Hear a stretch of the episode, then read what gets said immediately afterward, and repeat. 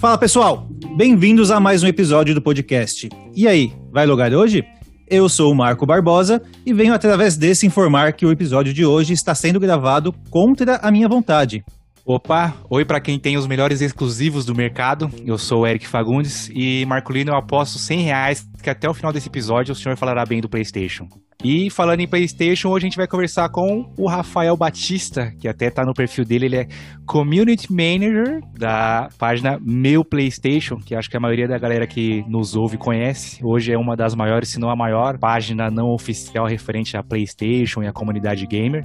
E vamos bater um papo bacana com ele. E aí, Rafael, vai logar hoje? Salve, salve, pessoal. Obrigado, Eric. Obrigado, Marco, pelo convite. É, sou o Rafael, como vocês já me falaram. E vou dizer que eu sinto muito pelo espírito ruim que o Marco tem no corpo dele, mas é isso aí. brincadeira, brincadeira. Boa, Rafael. Infelizmente, então, não vou poder te adicionar na live, né? Mas quem sabe eu não te convence, então, a virar sócio de um site que eu tô pensando em criar aqui. O meu Xbox pô, mano, é, você, vou dizer que não é o primeiro a pensar nisso, porque já tem, a gente já se conhece, a gente já até conheceu o dono de, do meu Xbox, assim, tam, assim também como tem o meu Nintendo, e assim como tem os meus variados videogames que existem por aí. Eu vou encontrar ainda alguém que vai chamar meu Mega Drive, eu ainda tô esperando aparecer alguém assim. Aí, tá vendo, Marquito? Não foi tão, não tão inovadora a sua ideia, e também vou pedir para você tomar cuidado, que a última vez que eu vi uns caras focados em só fazer conteúdo de Xbox, não terminou nada bem. Os caras eram um pouco mil grau da cabeça, se é que vocês me entendem. Putz, Eric, pior que é verdade, hein? Mas eu prometo não ser tão tóxico quanto eles. E provarei isso no decorrer do episódio. Você pode pagar para ver isso. Ou melhor, já pagaram para ver isso. Mas não vamos falar disso agora. Chega desse papo. Vamos começar essa conversa que eu sei que vai ser muito boa. Afinal de contas, a gente vai falar do. do. Me, do melhor videogame de todos os tempos, o PlayStation. Doeu, hein? Saiu, saiu, saiu doído. Ah, não, o Yuji tá feliz por você, cara. Parabéns, Yuji. eu, eu, eu, ia preferir o jogo da vida, pode ter certeza, Rafa. Droga. Vamos lá, DJ, solta a música para dar boot nesse episódio enquanto eu me recupero aqui.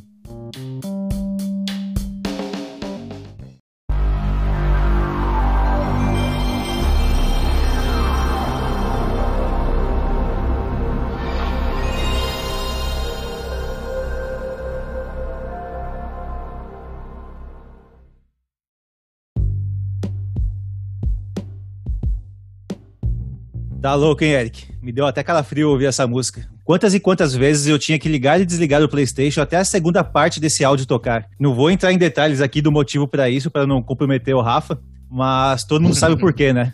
Sei sim, né? O teu sobrenome que é Barbosa não faz, faz jus, né? Você era o rei da pirataria, né, Marquinhos? Quase um David Jones. Mas no meu caso, todos os CDs tinham o fundo preto, porque eu sou o burguês desse episódio, desse programa, né? Sei. E nunca tive problemas com, com pirataria, viu, Marquito? Nunca fiz isso, não. Sei. Mas, de qualquer forma, essa música nos traz muitas lembranças boas, né? E você, Rafael, como que você começou no mundo dos games? Cara, eu vou te falar que a minha vida gamer começou antes mesmo de eu nascer, porque isso vem algo dos meus pais. Opa, Os meus pais, a, muito louco essa história. Meus, a primeira compra dos meus pais de casados foi o Mega Drive que a gente tem guardado até hoje. Eles ganharam as paradas do que todo mundo casa, né? E aí Sim. o parente vai dar presente e tudo mais. E aí quando se casaram, quando de fato formaram a família, eles ganharam dinheiro assim e meu pai sempre gostou de tecnologia, minha mãe sempre curtiu acompanhar assim de fora. E eles decidiram comprar um Mega Drive. E esse Mega Drive, inclusive, foi um dos primeiros consoles que eu tive. Porque quando eu nasci, eh, foi em 97, então a, é, a gente estava quase chegando no lançamento do PlayStation 1 nas Américas e tal. Então o Mega Drive foi o primeiro contato, tipo, quando eu era bebezinho, assim, que a gente já tinha em casa. Certo. E, meu, é muito louco porque meu pai jogava, minha mãe jogava, e essa paixão em si por videogame, eu percebia isso enquanto eu crescia, porque minha mãe, por exemplo, jogava Bomberman e na época hum. você não tinha o save automático. É, você passava 10 fases e aí você recebia um código para você colocar o código na tela inicial e aí você pulava essas 10 fases. Verdade. E assim, de 10 em 10 fases. E minha mãe, na época, ela conseguiu vencer as 100 fases do jogo, não lembro quantas Ô, fases eram no total. Da hora, velho. Ela venceu, a- ela venceu as 100 fases e ela conseguiu todos os códigos e ela mandou, tipo, os 100 códigos, todos os 10 códigos, Uhum. pra uma revista de games e tal. E aí o editorial publicou, agradecendo ela e tudo mais. Cara, então é de família o amor por games e o amor por sites já relacionado a games, então. né? Exato, cara. É uma parada muito louca, porque é, eu nunca imaginei que eu iria trabalhar com videogame. Foi uma parada que a gente pode até conversar depois, que eu entrei no meu Playstation assim, de uma forma totalmente aleatória, X, no momento aleatório da minha vida. Mas o, o prazer de jogar videogame, o prazer de tecnologia já é algo que vem dos meus pais. E desde o PlayStation 1 até o PlayStation 5 que estamos agora, é, foi um amor em desenvolvimento cada vez mais forte também. Marquito, eu fiz uma pesquisa, fiz uma pesquisa rápida sobre o Rafa antes da gente entrar. E aí eu tinha até contado uma matéria sobre os pais dele, quase que o nome dele ia ser Alex Kidd, não é, Rafa? Ia ser da hora, hein? Ai, ai. Olha, eu, pouquinho, é, eu acho que na época Não. os cartórios não autorizaram o nome em inglês e não deixaram ser Alex Kidd. se, minha, se minha mãe e meu pai tivessem tido essa ideia, eu juro que eu não ia perdoar eles até hoje. Eu falo assim, pô, tudo bem Pô. gostar de videogame, mas pô, tudo tem um limite, né? Mega. Mega Drive-Ino ia ser o nome. alguma, alguma coisa assim. Mas dá pra dizer então que você nasceu na melhor fase dos videogames, né? Que foi o início ali do PlayStation 1. Exatamente. é, a gente, como família, quando eu morava com meus pais, a gente nunca chegou a acompanhar as gerações assim no lançamento, né? Até porque videogame era uma parada um pouco caro. Verdade. Então, quando lançou Ah, o ainda PlayStation é, né? One, ainda é uma parada cara, né? É, mas aí, quando lançou o PlayStation One, a gente não comprou na época. Mas eu lembro que lá em meados de 2002, 2003, 2004, a gente conseguiu o nosso PlayStation One. Então, eu já tinha. É, eu nasci de 97, então eu já tinha 5, 6 anos de idade quando, a gente, quando, a gente, quando eu ganhei o meu primeiro videogame e tal. Sim. E, e foi a partir dali que foi um amor, assim, porque eu jogava, mas eu jogava muito pouco comparado ao meu pai, porque meu pai que jogava e eu ficava assistindo meu pai jogar. Meu pai dava lá na faculdade à noite e a gente esperava ele chegar na da faculdade, é, ele chegava em torno das 11h30, ele entrava no nosso quarto, que eu e meu, meu irmão a gente dividia o quarto, e a televisão com o videogame ficava entre as camas, então ele entrava no nosso quarto 11h30, 11h40, ligava o videogame e a gente é, dormia assistindo ele jogar videogame. Sim. E é uma parada muito louca, porque os jogos que ele jogava à noite era tipo Silent Hill, Ah, era tranquilo. Resident Evil, Só jogo bom pra criança. só, só jogo educativo, só, Só jogo assim, ó. Que, Vocês dormiam super bem, né? Nossa, total. Eu não posso falar muito, que a minha, a minha filha me via desde pequeno jogando FIFA, WL, eu dando murro na parede quando perdia jogo. Totalmente. ambiente, ambiente saudável. E hoje ele é viciado em Fortnite, né? Gosta de dar uns Olha tiros, me ver jogando Call of Duty. Então, é- eu sou um ótimo pai. Eu ensinei ensinei ela a Cara, gostar de videogame. É sensacional isso porque a gente é, ficou tão acostumado a acontecer isso que a gente sempre dormia assistindo ele jogando esse tipo de jogo. Uhum. E a gente, quando a gente chamava os nossos amigos pra dormir em casa, por exemplo, é, te- teve um dia que deu um B.O. gigantesco, porque a gente foi dormir é, assistindo meu pai jogando Resident Evil 3. Então, pô, Jill Valentine, Nemesis, Soldado da Delegacia ali, Stars, tudo ali pesado e tal. Naquela época era o, o, o- o ápice do terror. E os E- gráficos perfeitos. Não, os gráficos perfeitos, poligonais, entendeu? Sim, tá não, mas pra gente na época eram os melhores gráficos do mundo. aquilo era a revolução. E naquele dia que meu pai jogou Resident Evil 3, que a gente chamou um amigo meu, no meio da madrugada, esse meu amigo acordou chorando, abriu a porta dos Nossa. meus pais Hum. e pediu pra levar ele embora pra casa porque ele tava com medo. Eu Olha não quero Meu- aqui nunca mais. e eu e meu irmão capotados, a gente acordou no dia seguinte, falou assim, ué, cadê o nosso amigo? O nome dele era Vinícius. Cadê Hum. o Vinícius e tal? Falou assim, ih, no meio da madrugada seu pai teve que levar ele de volta pra casa, porque ele acordou chorando, passando mal e tal. E nunca E a mais nem voltou. tinha um- Noites do Nunca terror. mais quis saber, nunca mais quis saber.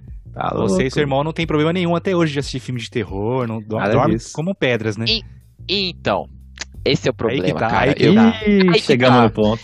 Cresceu um adulto, no cresceu um adulto medroso.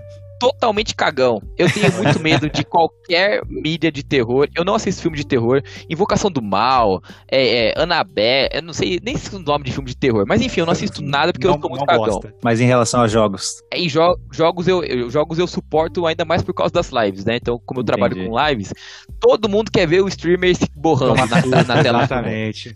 Mas até que é mais tranquilo, né? Acho que ah, Aí você pode falar pra gente, eu, a minha impressão de quem tá de fora, talvez seja mais tranquilo que o cara tá interagindo, lendo o chat, né? ele, sim, ele se propicia sim. uma distração maior, né? Isso, com certeza, de fato. Há uma forma de você amenizar todo o clima de terror.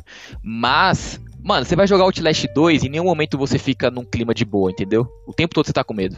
Esse eu, não, Esse... eu joguei o 1. O 1 é tenso. Bizarro. Não, no Outlast 2 o que acontece? É, ele tem ele tem um clima de terror ali e ele não é um terror psicológico como a gente vê muito desse, desse gênero saturado. O terror dele é um terror macabro, porque ele fala sobre fanatismo religioso, ele fala sobre você o tempo todo estar sendo perseguido por criaturas que você não entende. Então não se trata do seu psicológico de tentar entender as coisas. Você sabe que você está num, num ambiente hostil e isso te causa o tempo todo pavor, tensão. Pânico, e né? é o tipo é, exatamente. E eu, eu, eu amo Resident Evil, eu amo a franquia Resident Evil porque ele te dá a possibilidade de você se defender. E Outlast não, mano. Você só corre, você só se esconde. É, e não, isso, me, é. isso me deixa em pânico, isso me deixa travado. Eu lembro do 1, que nas suas armas do 1 é uma, uma lanterna, que é o clássico de filme de terror que vive quebrando. E, uhum. a, e a câmera, né? Que é você, quando quer ver no escuro, você puxa a câmera, uma câmera mesmo de tipo VHS, você Sim. puxa ela para ver, ter a visão noturna, e você também não consegue se defender. Ou você se esconde dos caras, dos. dos que é no manicômio, né? Ou você se esconde Isso. dos loucos, ou você morre, né? O 1 eu acho que é mais um terror psicológico do que o 2. Você fica naquela tensão de, mano, o que, que tá acontecendo Isso. aqui? Já o 2 é mais, é mais puxado mesmo. Deve é, ser mais porque o 2, você simplesmente tá. Você cai no meio de uma ilha, de um vilarejo, e, mano, a, a primeira coisa que você encontra são cabeças decepadas em frente de uma igreja, assim, Bom. entendeu? Bom. Ah, você vai falar assim, mano, é, obviamente vai dar merda isso aqui, né? Obviamente eu não tô no. É, obviamente os caras não estão querendo aqui falar do amor pra mim, né? A galera tá, querendo, a galera tá aqui com outra intenção e tal. É, mas o jogo é brabo. Então você tem que pôr seu pai para jogar na, na, live, porque não é Exatamente. sempre, colocar ele deve ser uma experiência diferente, né? Mano, meu pai é hipertenso, eu tenho medo de ter um piripaque aí, deixa quieto essa parada, vai saber o que acontece. Cara, é uma informação bacana atrás da outra. O cara fala que quando era criança, na hora de dormir, assistiu o pai jogando filme de terror. Sim. Aí agora o pai é hipertenso. Aí, tá tudo como errado. Assim? Como assim? Ah, cara, minha família é sempre muito comédia. Eu dou muita risada com a minha família porque meu pai até hoje joga, inclusive. Meu pai, ele sempre gostou de games e eu comprei o PlayStation 5 e eu prometi para ele. Eu falei, quando eu, quando eu tiver o meu PlayStation 5, eu, eu vou dar o meu PlayStation 4 pro senhor. Uhum. Que eu que comprei o PlayStation 4 também. E aí eu comprei o PlayStation 5, mandei foto para eles e tal no grupo da família. Aí ele me mandou no privado, assim. Meu pai mora em Rondônia, eu tô em São Paulo agora. Ele falou assim, ó, quando você vier aqui em maio, já deixa na, na bagagem só. já o videogame e tal. E, é muito louco, porque eu fui agora em janeiro pra lá, porque eles ficaram doentes por causa do coronga e tal. Hum. E a hum. gente foi dar um, um suporte para eles.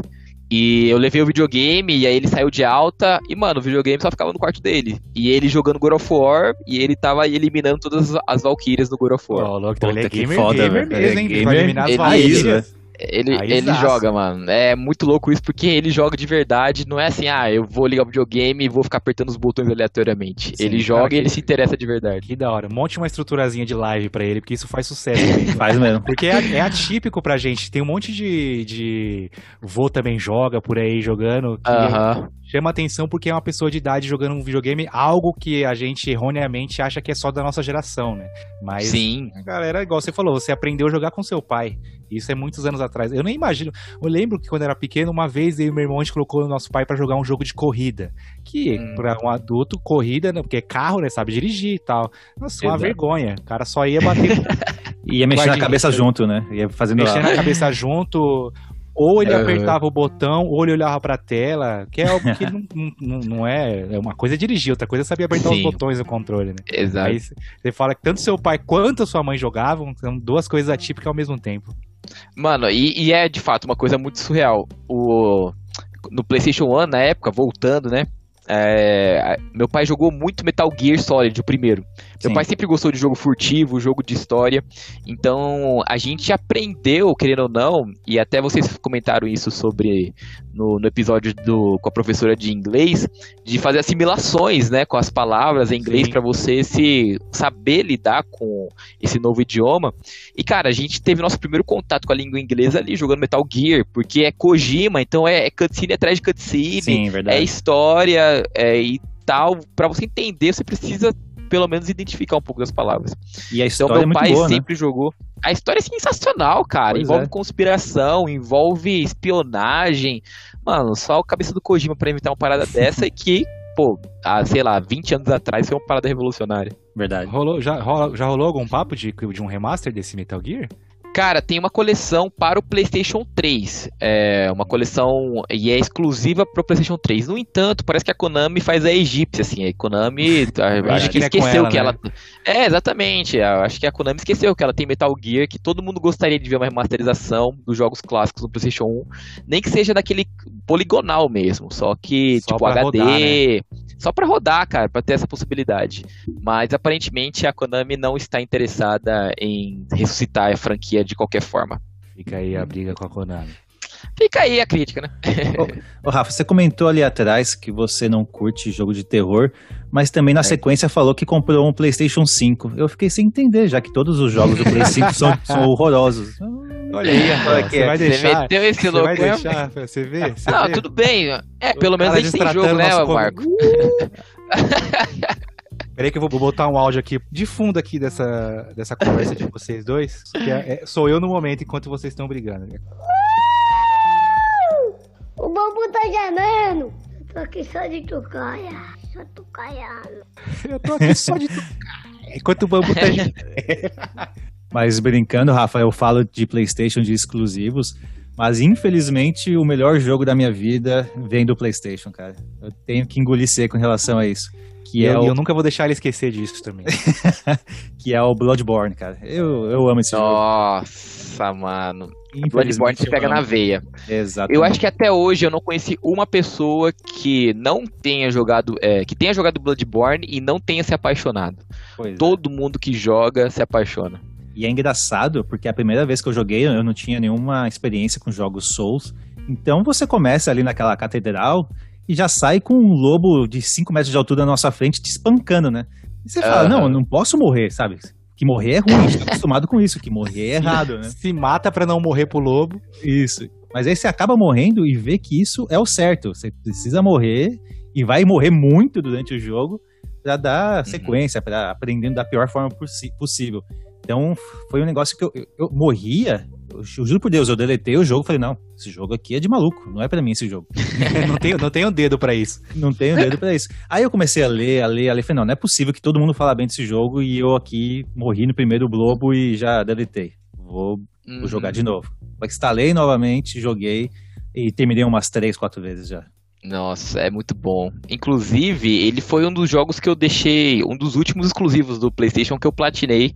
É, é mas faz tempo. Mas é uma delícia jogar, porque você vai perdendo tempo, você vai perdendo a noção. E quanto mais você Sim. pesquisa sobre a lore do jogo, uhum. mais você fica meio que fissurado, sabe? É muito estranha a lore, né? Que no jogo em si, sei lá, você, você vai só nada, andando né? e batendo.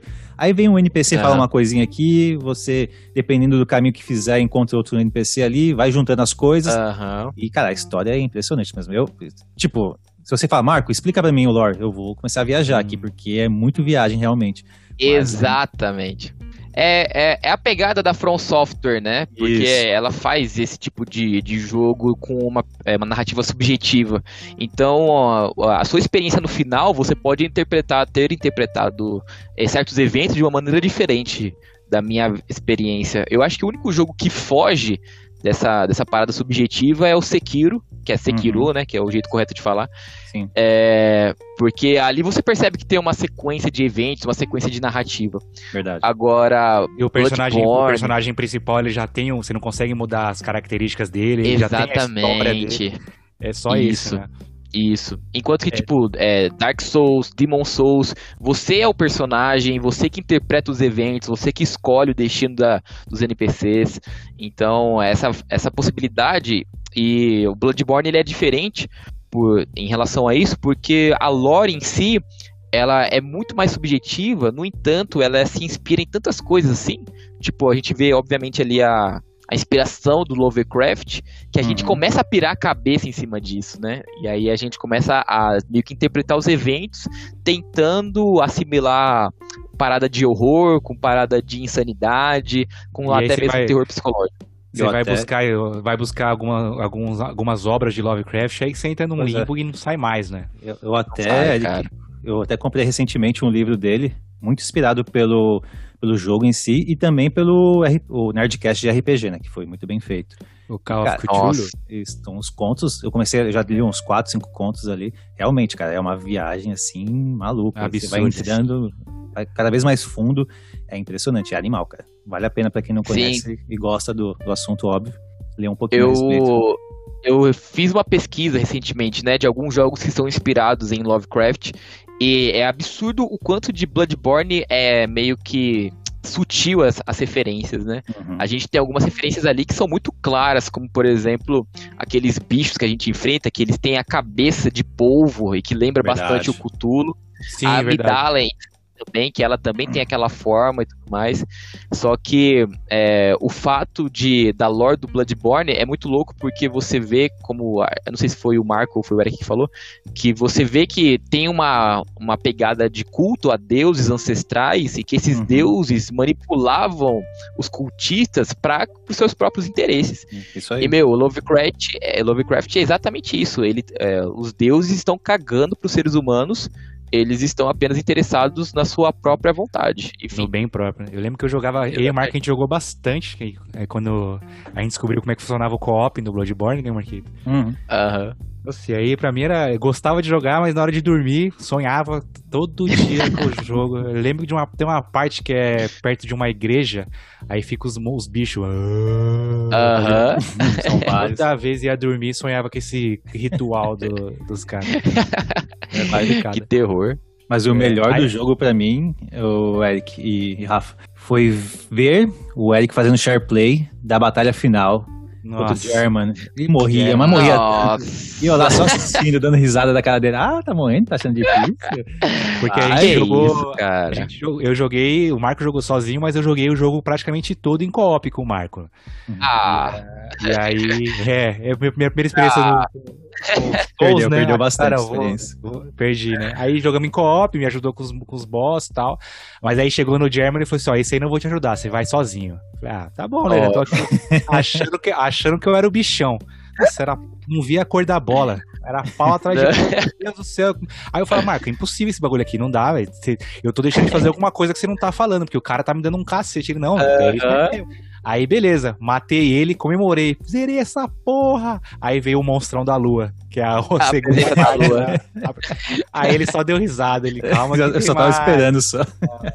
Aí Caraca. você morre pra ele, mas depois você volta só tem que enfrentar ele, não tem que enfrentar o German de novo, né? Ou, ou enfrenta ah, os dois. Não, você vai direto pra presença da lua depois. Direto, aí, aí a primeira vez que eu morri pra ele, eu, eu morri rápido também. É, e o legal de jogo, jogos no estilo assim, Souls, é que tem vezes que você vai entrar numa, numa batalha de, de, boss, é dois segundos que dura a luta e não é brincadeira, é dois segundos. Dois Se você segundos. não sabe ainda o script do boss, ele te dá um combozinho, você vai ver se ele tá no chão. Com a presença uhum. da lua foi isso. Eu fui todo meninão pra cima, eu falei, ah, deixa eu ver qual é que é, né? Pau, morri. Eu falei, nossa, vai voltar do Eu não sei se vocês chegaram a jogar o DLC, mas o DLC tem um chefe ainda mais apelão, eu acho. Eu não lembro. Qual que é desse chefe aí, Rafa? O Órfão de Cos. É o último chefe do DLC. Ele pra, ele, pra muita gente, é o mais difícil de tudo que tem no Bloodborne. Porque é o que nem o Eric falou. O, o cara faz uma sequência de combos que você não tem o que fazer. Você só recebe o dano e só dá a Deus dano, sua alma, né? assim. É. Sim. E beleza, me leva. Acabou. Me leva, me leva. Oi, Deus, sou eu de novo. exatamente, é exatamente isso. Exatamente. Eu tô tendo uma experiência parecida com o Demon Souls agora, que eu tô jogando no PlayStation 5, tô fazendo live e tal. Hum. É, e, cara, eu, o jogo, é, eu, tô, eu tô sendo depressivo das lives porque eu acho que eu perdi minha alma no jogo. É só choro, né? é só choro. É só choro, é só choro. Eu saio, e eu, eu sempre me considerei uma pessoa razoável, assim, na franquia Sim. Souls. Tipo, pô, eu apanho, mas eu me dou bem. E, mano, no Demon Souls parece que eu sou um bebê de 5 anos segurando o controle aqui. Caraca, esqueceu como é que joga, né? Esqueci completamente como é que se joga. Eu tô, eu travei em três, são cinco mundos que você pode explorar aleatoriamente, e eu já Uhum. travei em três mundos porque tem três chefões que eu não consigo passar. Caralho. E é isso. Ah, de 3 de 5 tá boa só, Tá bom, sua né? média. Tá ótimo. Na próxima live eu vou pro quarto mundo e se eu não conseguir passar, eu vou jogar Ratchet Clank, vou jogar, sei lá, qualquer outra coisa. Não, aí se, se travar, você fala, gente, vocês não vão acreditar, corrompeu meu save. Eu perdi tudo. De verdade, ó, não, eu sei que vocês gostariam que eu começasse do zero, mas sabe, não, não Ah, vou perder não, tempo com isso, sabe? Não gosto de fazer live, não gosto de fazer live repetitiva, gente. Vamos pro Ratchet Clank aqui, que é mais leve, Porra, que não rapaz, dá problema. É, você acabou de afastar um cara que talvez um dia compraria um PlayStation 5 só pra jogar Demon Souls. Agora eu perdi esse tesão, viu? Vou ficar no Xbox mas- mesmo. Vale a pena, é uma delícia. Quando você vence, é sucesso. Mas quando você perde, você tem um desgosto na boca, cara. Mas, mas esse, é, o- esse é o ponto bom de jogo, é jogos estilo Souls. Você morre, Aham. morre, morre, morre, morre, mas quando você ganha, você solta aquele xingo do fundo da alma e fala aí, quem, quem que é o cara dessa porra aqui? Ainda xinga, xinga até a última geração do chefão.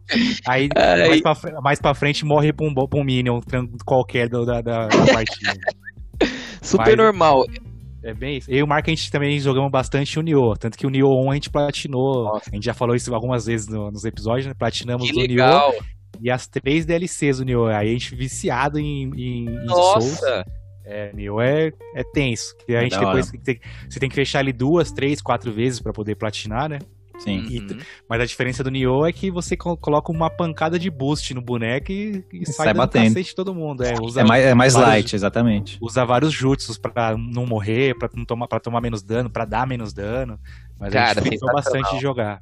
O Nioh eu joguei bastante também. Eu lembro que na época, lançou em 2017, eu peguei o jogo pra fazer análise com duas semanas antes do lançamento. Da hora. É, a a gente pegou e joguei, viciei, porque eu achei sensacional. E eu lembro que eu sou o tipo de jogador dessa de tipo de jogos difíceis que é, é chamado monodedo. Eu não sei fazer outra coisa, eu não sei bater e defender. bate e defende, bate e defende. Eu não sei usar magia, eu não sei usar jutsu, eu não sei dar esquiva. Mano, eu não sei fazer isso. Tanto é que por isso que eu gosto do Dark Souls, porque meus personagens são cavaleiro com espada e escudo. Fim. Não É da magia, não precisa da magia, né? Porradeiro. Exatamente, é porradeiro, totalmente focado na, na build de força e tal. E o Nioh, pra vocês terem uma ideia, eu fui usar o, é, aprender a usar jutsu e as magias do Nioh, tipo, nos últimos boss, assim, eu já tava na, na parte final do jogo. Cara, E- aí você foi pelo, pelo caminho que é o mais difícil que tem, né? Eu Pois fui é. pelo caminho doentio, eu, é, eu, eu fui burro, na verdade. O engraçado é que a minha história no Nioh foi parecida com a do Rafa, né, Eric? Porque É. eu comecei jogando sozinho, aí eu terminei o jogo e só na build de porradeiro também. Não Aham. usava magia, não usava ninja, não usava nada. Só que depois, quando você termina o jogo, abre umas novas missões que é pra você bater em alguns boss que est- estão juntos, são dois boss contra você e outras, e outras, outras side missions dessa forma. E eu não conseguia, eu não conseguia, eu não conseguia. Eu falei, ah, bom, já terminei o jogo mesmo, vou apagar o jogo e vou jogar outra coisa. A- Aí veio o Eric e começou a jogar o Nioh. Ele, não, Marco, eu tô usando uma magia assim, tô usando um jutsu assim, uma habilidade de ninja assado. Eu falei, mano, mas eu não usei nada disso. velho. Por que, que você tá fazendo isso? Jogo, É, o Eric tá inventando moda. Isso. A- e chegou o dia que ele terminou o jogo e foi enfrentar esses boss. Eu falei, bom, ele vai tomar um cacete, né? Não Vai, vai, e vai apagar o jogo na sequência também. Ele falou: ah, não, ah, matei aqui a menininha e o cara, foi fácil, joguei a magia tal, tal. Filha da mãe, aí, ele- aí ele me obrigou, então, a baixar o jogo de novo.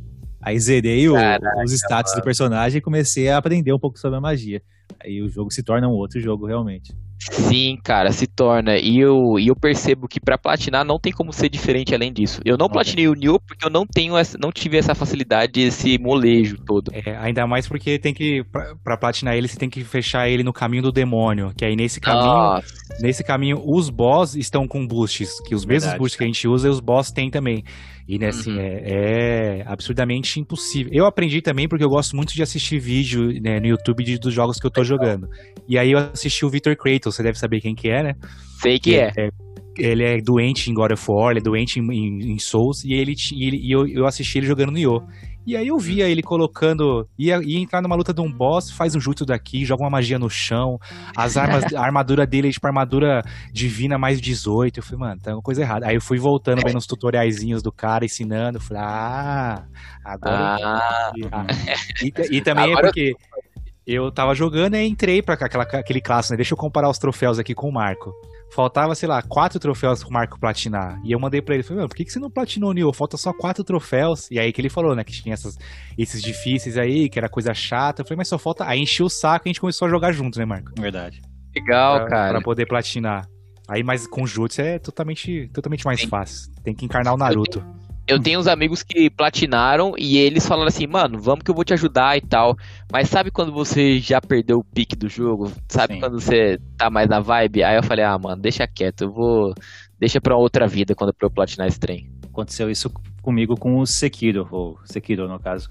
Que eu tava jogando aficionado, jogando todo dia, sei lá, quatro horas por dia. Aí do nada, eu não lembro porquê, mas do nada eu parei de jogar.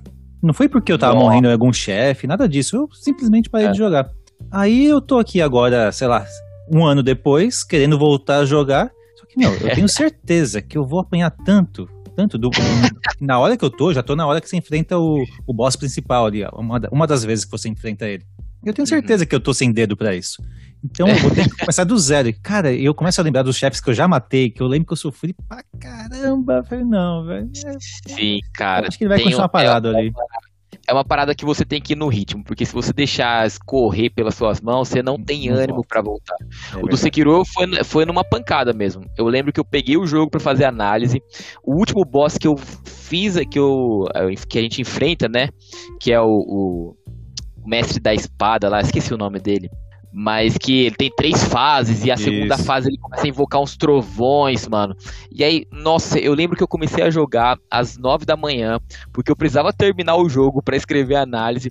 Eu comecei a jogar às nove da manhã e fui acabar de jogar às cinco da tarde, quando eu consegui matar o Nossa. maluco, mano. Destruído. E, tipo, destruído, e eu apanhava e eu não conseguia pegar, e eu demoro pra ah, decorar o movimento e tal.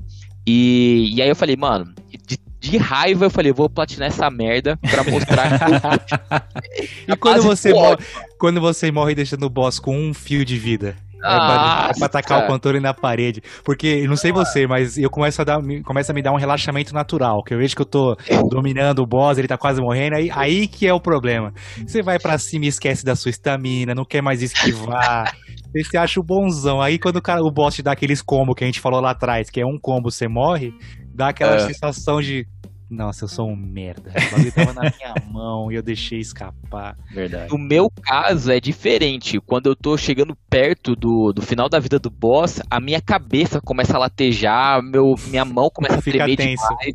Eu fico extremamente tenso e isso me faz errar o tempo todo. Isso me faz errar. Hum, Ontem, entendi. inclusive, à noite, ah, eu tava fazendo live e eu tô pra platinar o Hollow Knight. Que, mano, eu amo esse jogo. Ele é sensacional, um jogo 2D Metroidvania que é A gente jogou, é bom. Muito bom. É, só que pra platinar é uma desgraça, porque você tem que fazer o- os cinco panteões do jogo, e o quinto panteão é você Não. enfrentar 52 chefões sem parar, sem morrer, porque se você morrer, você volta pro início. É coisa de doente não. isso, Eric. Pra fechar ele normalmente já, já é uma desgraça. Eu tô. Aham.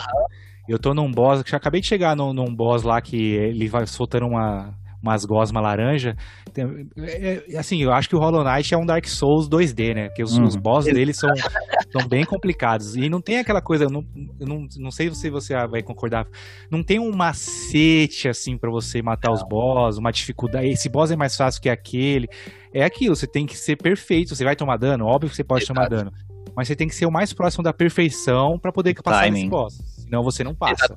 Porque você tem que desviar usando a sua habilidade de esquivar no momento certo, saber bater e saber quando você pode utilizar magia ou recuperar a vida. E ele não Então, te dá não é- nunca um tempo pra você recuperar a sua vida, né? Você tem que saber Ah. qual é o certo pra recuperar a vida, né? Exatamente, exatamente. Ele não tem aquele é, o parry, né? Que você pode obrigar ele a dar uma exaustão e você tiver esse tempinho. Sim. E ontem eu cheguei no último chefão, na última fase, são três fases do chefão.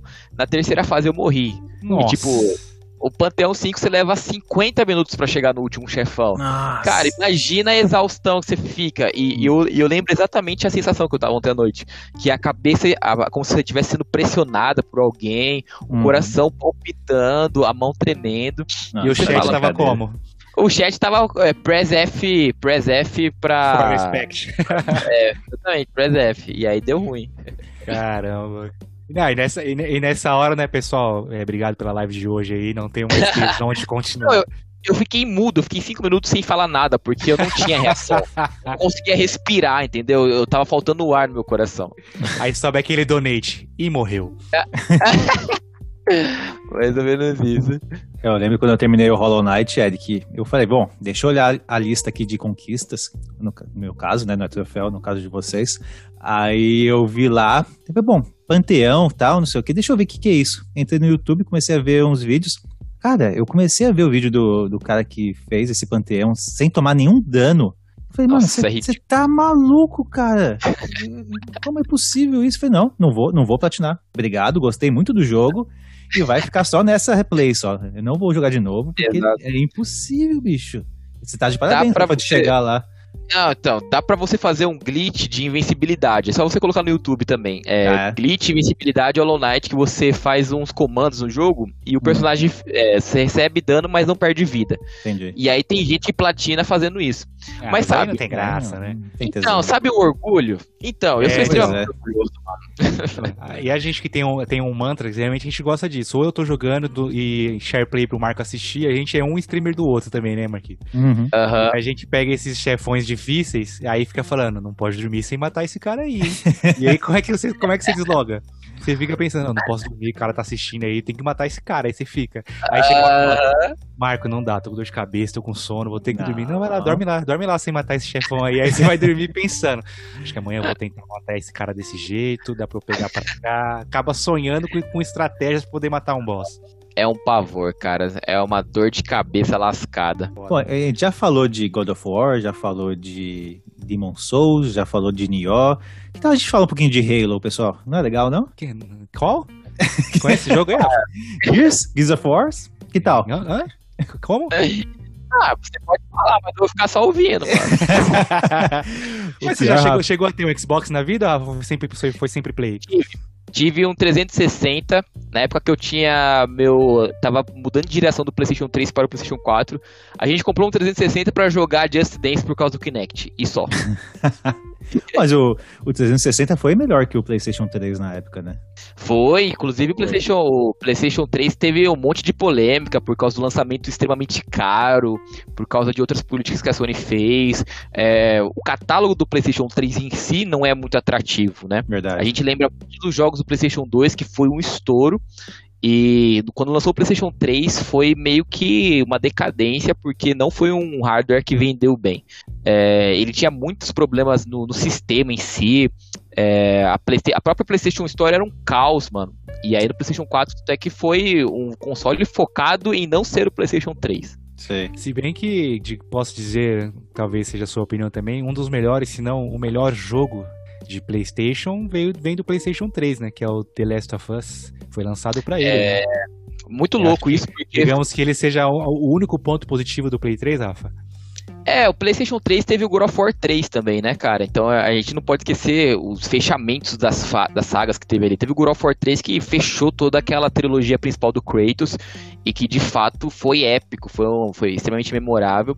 Mas eu considero The Last of Us ali um, um marco ali surreal para o PlayStation 3, porque principalmente por causa da consequência que a gente teve do The Last of Us 2, né? É, eu acho que a gente. O The Last of Us 2 é, é um exemplo é, extremamente claro e talvez para muitas desenvolvedoras de como transformar um jogo em uma experiência. É, tanto é que eu levantei uma, uma discussão com a galera do Instagram, lá que eu tava compartilhando alguns stories. Eu falei, eu falei para o pessoal assim, eu não joguei em todo o tempo que eu joguei The Last of Us 2, eu não joguei o jogo para me divertir eu ligava o videogame para ter uma experiência totalmente diferente do, é, do que eu teria jogando qualquer outra coisa. Porque a gente, eu ligava o videogame e eu entrava tenso, eu saía preocupado, eu saía, eu, eu me envolvia com a trama. Uma história, é, é uma história bem história, imersiva, né? É uma história imersiva que te deixa preocupado, que te deixa tenso, que te deixa preocupando nas possibilidades, que te deixa com raiva, que te deixa triste. Então eu não joguei The Last of Us 2 e eu não, e eu não digo que eu me diverti. Uhum. Mas a experiência que eu tive com The Last of Us 2 é uma experiência única. Isso por causa do próprio primeiro The Last of Us, sabe? O primeiro The Last of Us, ele carrega um peso emocional muito forte. Que a gente Sim. joga e é inesquecível em si. Então, o PlayStation 3 teve seus pontos altos, sim, graças a Deus por causa disso. Mas não, não é considerado o melhor dos consoles, inclusive. A galera lembra com muito carinho do 2, lembra com muito carinho do 1. Eu o percebo 3 que o 3 a galera. passa. É, o 3 meio que passa batida, assim, porque o hardware em si é complicado. Muitos desenvolvedores, inclusive, falam que a arquitetura do PlayStation 3 era extremamente complicada de se lidar. Então, por isso que ele acaba ficando um pouco, fica um pouco de escanteio, assim, na história. E no PlayStation 4, você acha que a Sony retomou a liderança, que nunca perdeu, na verdade, né? Mas retomou para ela a, a exclusividade, Protagonismo, né? o protagonismo, exatamente. Por quê? Eu, eu tenho a impressão que o Kinect meio que afastou as pessoas do Xbox, já que ele era um item meio que obrigatório. Mas não é só isso, né? Não é um aparelho, não vai, não vai ser um acessório que vai fazer as vendas caírem tanto. O que, que levou o PlayStation 4 a crescer tanto novamente? O que você acha? Cara, eu acho que é, o primeiro, o PlayStation 4 ele teve uma resposta ao que a Microsoft fez de errado no anúncio do Xbox One. Não sei se vocês lembram, quando anunciou o Xbox One, é, teve aquela polêmica de que você não poderia emprestar os seus jogos, porque Hum, o é jogo. verdade. O Foi videogame polêmica que a é gente lembra. Foi, é, exatamente, foi extremamente polêmico. E aí, na época, é, um, dos, um dos executivos da Sony fez, gravou um tutorial de como emprestar o seu jogo. Nossa, eu ia, falar, eu ia falar isso agora desse vídeo. É muito bom. É, o vídeo é sensacional, cara, porque ele pega o, o jogo físico, passa pro amigo dele, e fim, é esse o vídeo. Esse é o vídeo. É assim que você empresta jogo no PlayStation 4. Que da hora. Exatamente, estourou. Então, pô, foi uma resposta da Sony rápida pra, pra Microsoft e que também teve relacionado aos preços, né?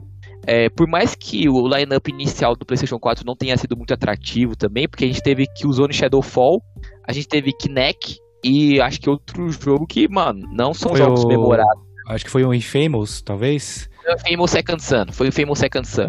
Só que o Infamous Second Son saiu no início de 2014. O Hum. PlayStation 4 saiu em novembro de 2013. É, o de Start E- foram esses dois mesmo, né? NEC, que E- inclusive é um ótimo jogo, tá? O, o que o Marco Não, não é. que jogo triste, é. Ninguém gosta do Kinect do primeiro, mas todo mundo elogia o Eu melhor gosto, segundo. eu gosto. Eu joguei e falei, Marco, puta joguinho legal, velho, pra passar tempo. Aí ele foi jogar achando que realmente era um jogo bom. Ele me xinga até hoje por causa desse jogo. Aí, Pessoal, recomendo, joguem o NEC 1. Não joga em nenhum.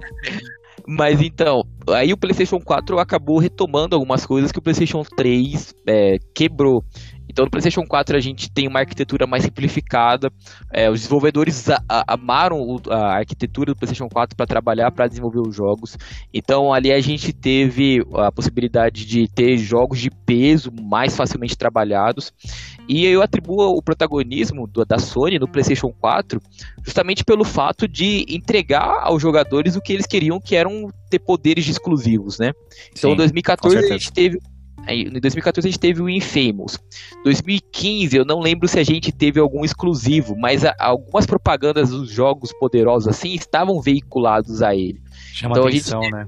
Chama atenção. 2015, se eu não me engano, foi o ano do lançamento da The Last of Us remasterizado, que tinha o The Last of Us com DLC. É, também foi o lançamento, se eu não me engano, do GTA V. A partir de 2016, a gente teve aquela E3 que começou a anunciar uma pancada de coisa. Então a gente teve o anúncio do God of War, a gente já teve o anúncio do Horizon Zero Dawn, a gente teve o anúncio do Days Gone. Então Essa- são jogos foram marcando e foi chamando a atenção por causa da qualidade single player. Essa é uma estratégia até interessante da Sony, que é exatamente em 2016, você comentou que a E3 já falava de jogos que lançaram praticamente esse ano, né? Ano passado. É, o God of, o God of War lançou em 2018 e ela, O- e ela tava já fomentando o mercado em 2016, né? O próprio Days. Gone mesmo. Cara, é um jogo que vem sendo apresentado faz tempo, faz tempo. Final Fantasy VII também. E, cara, vamos lá, não foi esse ano, ano que vem E3 de novo, novamente com novos vídeos. E vamos lá, dando aquela expectativa pra galera. E isso, querendo ou não, acabou dando certo, né? Porque até o público fica é, querendo aquilo. Querendo, Nossa, cadê? Eu quero ver esse jogo de zumbi que parece impressionante. E não é. Sim. E É, é, é, o Days Gone eu vou ter que concordar com o Marco que não, não é todo esse legal aí. Days Gone de todos talvez seja o primo feio da, da É. dos exclusivos. Assim, lançados, assim, porque todo mundo fala assim, ah, é legalzinho, mas deixa ele É, quieto. só- é mais um jogo de zumbi, né? Isso que é o. Ele, não- ele é mais, só mais um jogo de zumbi, né? A expectativa foi maior. Esse foi o problema. É, exato, acaba sendo, de qualquer maneira, porque foi anunciado numa leva de jogos poderosos, né? Sim, sim. O que acontece é que, tipo, o que a Sony tem feito é ter investido em estúdios first party. Como a gente estava conversando antes de começar a gravação, é, é o que a Microsoft está correndo atrás. Essa Uhum. compra da Microsoft pela Bethesda, mano, é, uma, é um movimento, é uma ação absurda, porque a Bethesda, ela tem, ela é dona de franquias que chamam muita atenção de jogadores. Então é Wolfenstein, é The Evil Within, é Dishonored, são simplesmente franquias que chamam atenção porque são, porque são jogos de qualidade. Então eu acho que a, a Microsoft viu isso na Sony, investindo em estúdios que produzem exclusivos, e fala, mano, vamos tentar reproduzir isso. E é eu o que a gente que sempre comentava entre a gente, né, Marquita? Entre nossos amigos, a gente sempre fala sobre isso, Rafa. Porra, a Microsoft é tão grande, por que, que ela não, não pega um, um estúdio desses aí pra ela, pra ela ter os exclusivos dela? Porque, pra, porque querendo ou não, é, eu não, eu não. A gente brinca aí, o Marco, nessa briguinha que eu sou de PlayStation, ele é de Xbox, mas até outro dia eu tinha o Xbox One.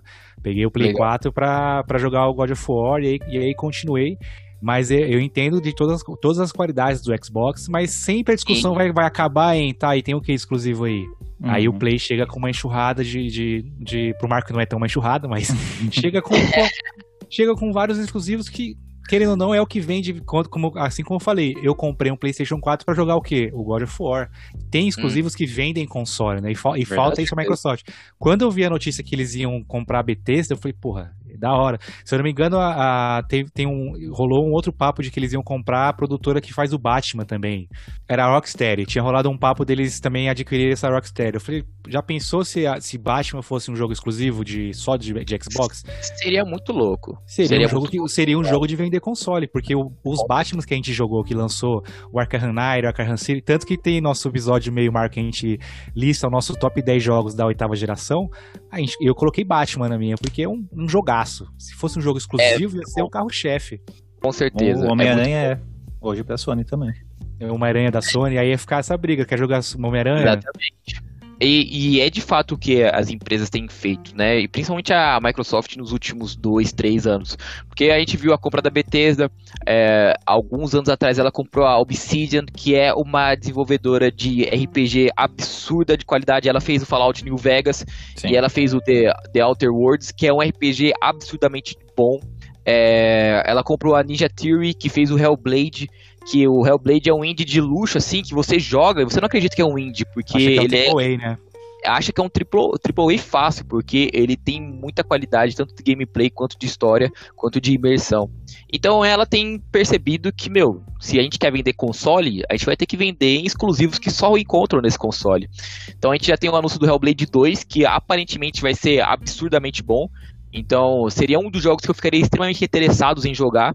Ela lançou agora um que eu, é The Medium, né? Que não é, Sim. que não foi um jogo assim que se destacou, mas pô, só tem É elogios. um exclusivo, né? É, É um já é um- exclusivo. E eu acho que de fato, você, a, a galera fala muito, e eu não concordo com essa, com essa galera, com essa opinião. Ela fala que exclusivos é, são coisas é, maléficas para a indústria e para os consumidores. Eu, na verdade, acredito que é, os exclusivos é que ajudam os consumidores a ter uma possibilidade de encontrar mais produtos desse naipe. Exatamente. Porque você compra mais console, você, obviamente, a empresa lucra mais e, consequentemente, ela vê que isso dá retorno, vai produzir mais experiências desses moldes. Então, de qualquer forma, o consumidor está investindo para que esse tipo de gênero possa Continue, retornar. né? ele. Exatamente. Porque a gente brinca, ah, Gears 1, 2, 3, 4, 5, Gears Kart, Gears Dance, né? E é, o- sempre os caras, o carro-chefe deles é o, é o Gears e o Marco brincou um pouco mais cedo, o Halo. É Uhum. Gears e Halo, Gears, Halo e Forza, Gears, Halo e Forza. É, Gears é legal pra caramba, a gente jogou o 3, É, jogou o 4, mas Exato, eu ia falar, o Gears tem uma qualidade muito boa. Eu não curto tanto o Halo, mas se fosse, por exemplo, eu ter um Xbox, eu iria jogar Gears, é, talvez. Eu iria jogar bastante Forza, porque eu gosto de jogo de carro. E pra ser sincero, eu acho que eu teria o Xbox pra jogar Ori, mano. Olha, é muito bom também. Ah, isso é, é bom. bonito demais. Né? Mas aí você tá vendo, por exemplo, eu não sabia, não que eu seja, nossa, o cara lê tudo sobre games e não sabe, mas eu não sabia que Ori era um jogo exclusivo e tá, não vejo a Microsoft fazer uma campanha assim Sim. por esse jogo, ou outras pessoas falarem dele. E mas todo mundo fala muito bem de Ori. Ele fala. A, a, estratégia não tá sendo bem. Aí, alô, Microsoft, contrata a gente como estrategista. Exato, mas acho que também acaba sendo por causa de um pouco do desse certo preconceito que a galera tem de jogos que tem uma aparência indie, saca? Tipo, ah, pô, ver um jogo que é 2D, ah, e é, não quer dizer que não é um jogo de alta qualidade, não é um jogo que é pra eu ter na biblioteca. Mano, tem muito jogo bom que é indie, que tá na minha lista de mais favoritos, assim. É, olha Por exemplo, Hollow Knight. Hollow Knight, Dead Cells, é, Celeste, mano, são jogos que são experiências muito boas. Celeste é muito bom. Dead Cells o Marco fechou também, gostou bastante, né, Marquito? Gostei, muito, muito bom. bom. mesmo. E, e, botando uma pimenta nessa conversa de exclusivos, Rafa, é, eu realmente eu concordo com você que tem que ter essa briga sim. É uma briga bem sadia. Mas uma briga que eu gosto muito, eu até comentei sobre isso no nosso episódio de Xbox e versus PlayStation, né, na nossa apresentação do, do Series X e do, do S com o PlayStation 5, foi que, além da briga de games, eu acredito que vai ter uma briga muito grande de serviços, tá? Então, o próprio Game Pass, por exemplo, com um catálogo de jogos muito bons, muito bons jogos que tem no Game Pass, no Game Pass a um preço muito acessível. Agora, a, o PlayStation também entrou com o catálogo dele, tem vários jogos exclusivos também que vale a pena para quem nunca jogou e quiser assinar esse, esse a PSN Plus. Não é a PSN Plus, é um nome diferente, né, que tem os catálogos de jogos do PlayStation. PlayStation Now. PlayStation Now, exatamente. Então também tem ótimos jogos. E eu acredito que para o futuro, uma briga muito importante vai ser essa, de serviços a gente vive na época dos serviços, né, cara? A uhum. gente tá lotado de assinaturas de streaming, Netflix, eu não sei se pode falar o nome aqui nos podcasts, mas. Obrigado por, é. por dar essa moral aí, mas por enquanto a gente não tem. É, só que a gente pode pedir a Netflix, paga nós, que está falando bem de vocês. Vamos falar de outras, então, pra gente atirar tudo quanto é lado e trazer vários patrocínios. Amazon, Disney Gostei. Plus. Amazon Prime, Disney Plus, a gente tem Netflix. É, e a gente tem também música, a gente tem o YouTube Premium, a gente tem o Spotify. E, cara, a gente vive nessa época de assinaturas, né? E o Xbox Game Pass é, para mim, é sensacional essa parada, porque aparecem umas promoções muito aleatórias, assim, assine por um real por três meses. Pois e, é, mano, tem uns um negócios desse. É absurdo, entendeu? É uma forma de trazer acessibilidade também para os jogadores que às vezes têm um console em casa parado e que não tem como comprar muito jogo. Então eu acho sensacional isso. O PlayStation Now, eu vejo que ele é curioso, que o PlayStation Now começou antes do Game Pass, mas ele ainda é, ele é, é ele é desenvolvido em um ritmo menos acelerado uhum. do que o próprio Game Pass. Então aqui no Brasil a gente ainda não tem o suporte para o PlayStation é, Now. Isso que eu ia falar, ele, ele não é mundial, né? Já começa por ele aí. Não é mundial. Pass, né? Não tem no Brasil. Que, porra, quantos jogadores de videogame tem no Brasil? Já a Microsoft parece que percebeu isso bem antes. E, cara, você consegue jogar jogo pelo celular hoje. Você consegue Exatamente. compartilhar a tela do, do sua TV no seu celular. Você consegue, sei lá, jogar do quarto, assim, enquanto o seu videogame tá na sala. Cara, os caras têm um pensamento de serviço muito bom, muito além do tempo. Exatamente. E, e jogo é... lançamento exclusivo é de graça para quem tem Game Pass. Porra, isso é um negócio percebe que, tipo, não, não é só eles também. Porque a gente tem, por exemplo, o, EA, o EA Access, né? Verdade. Que é, de, é a assinatura da EA. E tem aqui, inclusive tem o suporte para você assinar pelo PlayStation. Então, são jogos que você tem mais desconto nos jogos da EA, você tem um catálogo da EA que você pode acessar sem pagar mais nada. E, pô, eu acho que a gente está caminhando para um futuro focado em streaming. Não focado, mas que ele é também uma, uma importante experiência.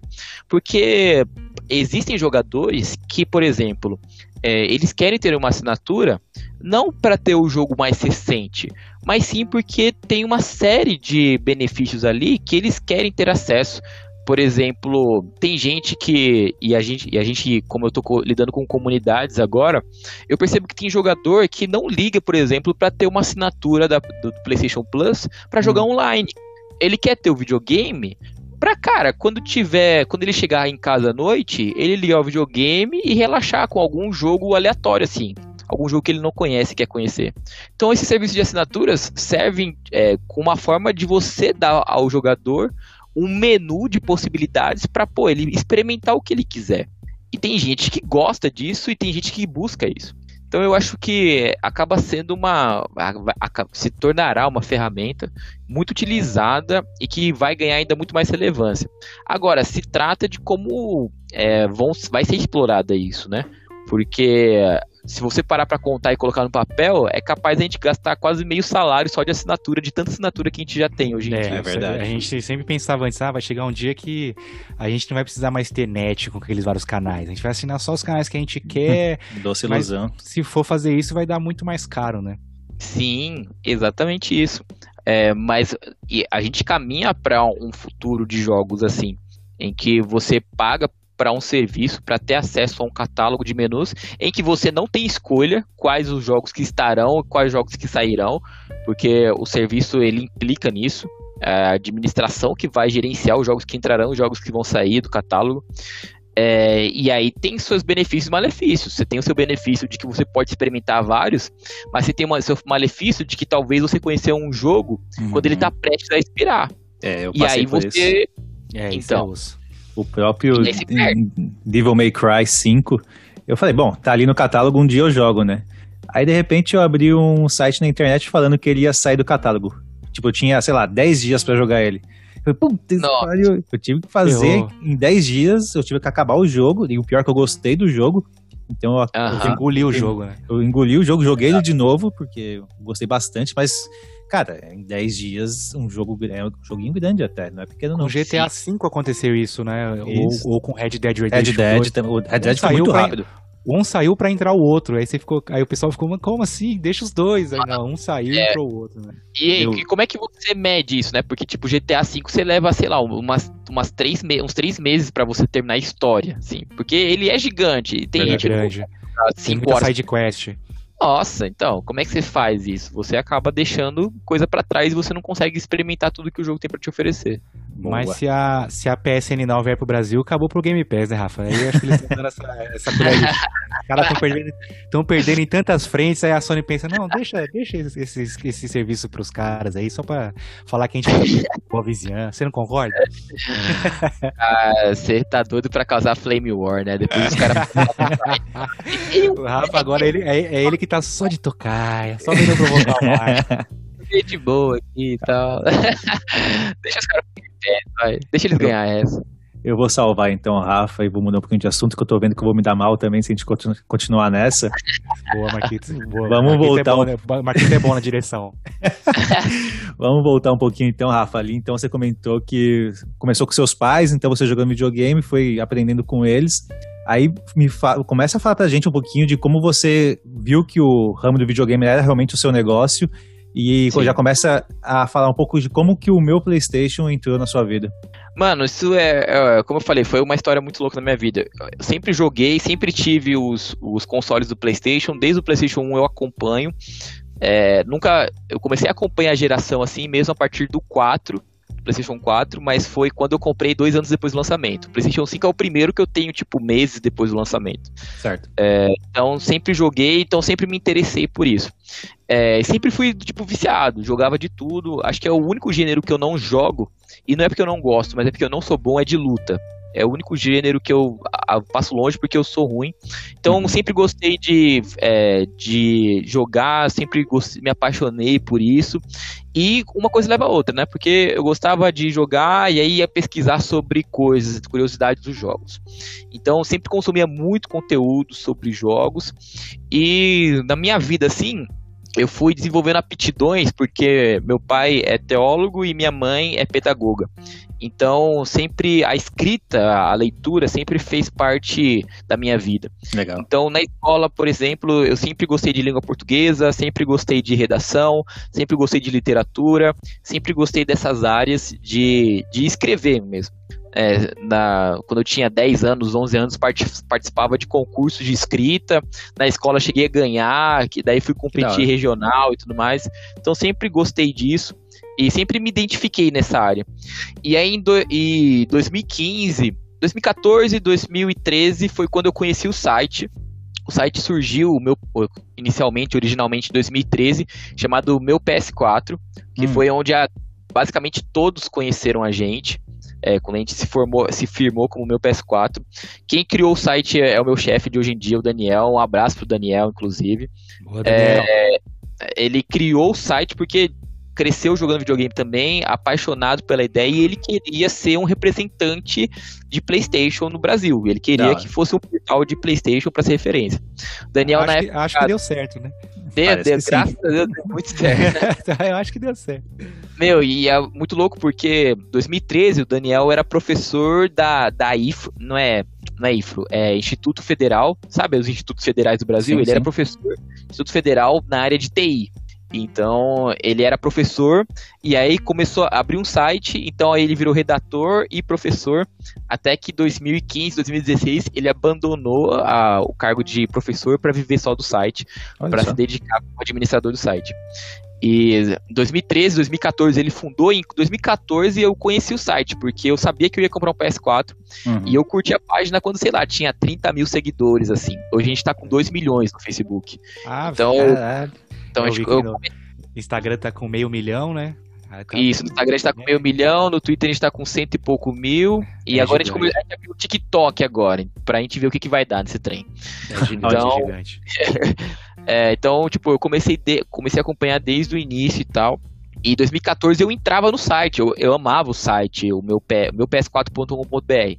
Entrava pra ver, ler notícia, pra ler especial, que na época só o Daniel escrevia. Hum. 2015, é, é, perdão, isso em 2014. No final de 2014, abri um processo seletivo do meu do site para você para ser um colaborador do site. É, e tipo, falava, ah, nosso cargo é para ser redator, você não vai ganhar nada, você vai ter acesso a alguns jogos para escrever, vai produzir notícias diárias, sem compromisso com o horário, porque é um trabalho colaborativo. Uhum. Pra Eu mim falei, tava mano- bom ter acesso a jogos. Pô, Exato, eu, foi a primeira coisa que eu pensei, mano. Eu falei assim, jogo de graça, fi. Facilmente comprado. Jogo de Gosto de graça. sempre. escrever, gosto de Me jogar. manda, me manda. Ah, sucesso, já gostava. Então eu me, me candidatei e na época eu fui recusado, porque é, o processo seletivo me recusou. Uhum. O Daniel que fez o processo seletivo, inclusive, Olha só. Olha aí, Daniel. fui recusado e tal. Eu lembro que também, eu, eu, na época, eu, tinha, eu era menor de idade, eu tinha 17 anos ainda. Hum, entendi. E aí, ele falou, não, não tem como, você- tem menor de idade, você também não tem nenhuma experiência, você tem uma ideia, a, a- é, o meio que o meu currículo que eu mandei pra eles foi que assim, ah, eu fiz a redação do Enem esse ano e tirei 880, serve, entendeu? Eu só, é, Porra, Belo uma número. bela nota. Uma bela... Jogo videogame desde os 7. Porque o que acontece? Nesse período, 2014, 2015, 2016, eu estava estudando para medicina. Eu iria prestar vestibular para medicina. É, então, mano, comia livro, eu, eu me, me dedicava totalmente à redação do Enem, porque eu sabia que era a parte principal é, da, do vestibular e tal. Então, eu me dedicava extremamente à leitura e, e tudo mais. Em 2014, fui recusado e falei: não, beleza, vou continuar acompanhando, sem, sem ressentimentos. 2015, em junho, se não me engano, junho, maio, abriu novamente o processo seletivo e eu falei, e eu já tinha completado 18 anos, eu falei, mano, agora eu, eu É vou, agora. só que eu fazer. É agora. Bacana. E, mano, mais louco que isso, eu falei, eu, eu vou fazer, eu vou falar mais do que minha nota do Enem. Porque naquele ano depois, eu tirei, tipo, 980 no Puta Enem. que pariu. Meu Deus, o cara é um Caralho. gênio. O cara é um Quase gênio. gabaritei. Foi muito louco quando eu vi aquela nota. Eu, eu curti demais. Mas Ah, aí, tipo. Como não? Como não? Aí eu falei assim, mano, então, se, se é pra eu conseguir essa vaga, eu vou comprar a minha vaga. Tipo, no bom Hum. sentido, não Sim, o Daniel. Mas o que eu peguei, é, 2015, tinha lançado The Witcher 3, que é pra mim um dos melhores jogos da minha vida. Eu amo aquele jogo. E eu escrevi uma análise do The Witcher 3 e anexei ao, ao e-mail, assim. Porra, Eu falei assim, ó, estratégia. Boa Eu falei, mano, essa aqui é a minha análise. é, eu amo esse jogo. Eu tô levantando os pontos negativos, positivos, dando uma nota no final e tentando expressar um pouco da minha experiência no jogo. E aí mandei o e-mail pro processo seletivo. E, mano, eu lembro que foi uma análise gigantesca, acho que deu umas duas, três páginas eu falando sobre The Witcher 3. Eu acho que eles nem leram. Eu aposto que eles não leram. Leitura E- dinâmica. É, exatamente. Então, pegou os pontos principais, assim. E aí, em junho, a, a Tati, que é a nossa é o braço direito, é o nosso motor do meu PlayStation, que faz as coisas acontecerem lá junto com o Daniel, ela entrou em contato comigo e falou assim: Ó, eu e o Daniel, a gente leu, a gente gostou bastante e a gente quer te chamar para um treinamento. Aí, 1 de agosto de 2015, eu entrei é, no meu PlayStation produzindo conteúdo, escrevendo como redator e como colaborador. E desde então eu tô lá, desde 2015 até ano passado, até final do ano passado, em que eu atuei como redator. E aí foi um processo progressivo, né? Porque o site vai crescendo, a gente vai produzindo mais conteúdo, a gente vai chamando mais pessoas. E em 2018, meados de 2018, eu virei contratado do site para ser redator. Então, eu acho que foi em outubro de 2018 eu virei contratado do site e fiquei até ano passado como função de redator. E nesse meio tempo em que eu fui fazendo, produzindo conteúdo de escrito, eu fui me envolvendo com a comunidade, assim. Eu sempre gostei de comunicação, sempre gostei de interagir. E aí, ano passado, a gente traçou uma meta de, de eu me jogar para essa parte de comunidades, de, de gerir a comunidade que a gente criou e de atrair novas pessoas.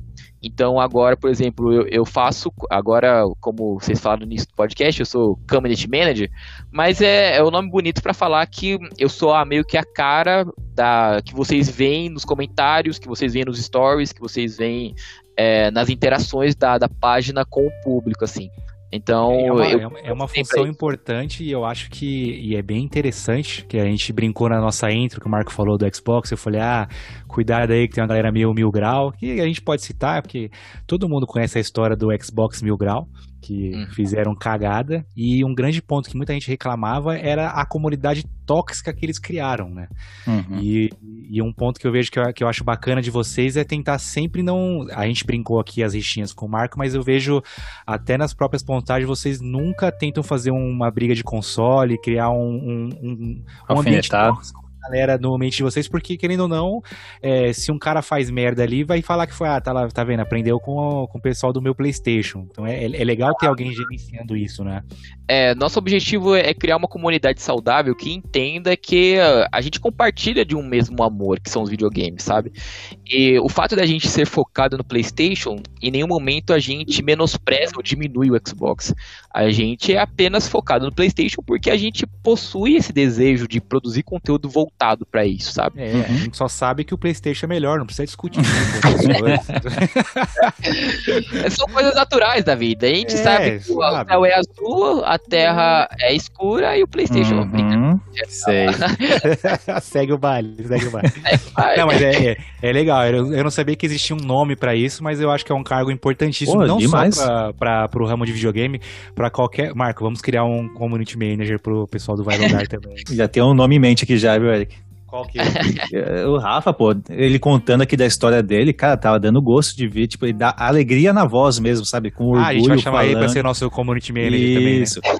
Tem que, tem que ver quanto é o cachê do cara, né? Mas vamos, ah. vamos botar em pauta. Cara, tipo, e é uma parada que a gente. A nossa visão é essa, né? A gente, quando a gente se. Todo início de ano, a gente se reúne pra gente traçar metas e traçar metas baseadas em uma visão. A nossa visão é justamente essa: é a gente traçar um, um plano em excelência, entendendo que é um trabalho, mas, cara, também é o nosso, nosso, nosso escape de prazer, sabe? Às vezes Sim. a gente joga videogame apenas por se divertir e não apenas por produzir conteúdo para trabalhar. E o objetivo da, o meu objetivo nesse, nesse ano tem sido trazer a comunidade para ver a equipe meu PlayStation como parte dela, apenas como voltado para produzir conteúdo.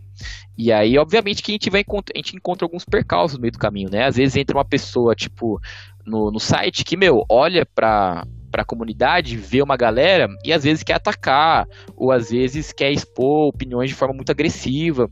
E aí a gente precisa fazer aqueles malabarismos e tal para a gente é, não deixar a comunidade ofendida, ao mesmo tempo de entender o porquê essa pessoa está chegando dessa forma, saca?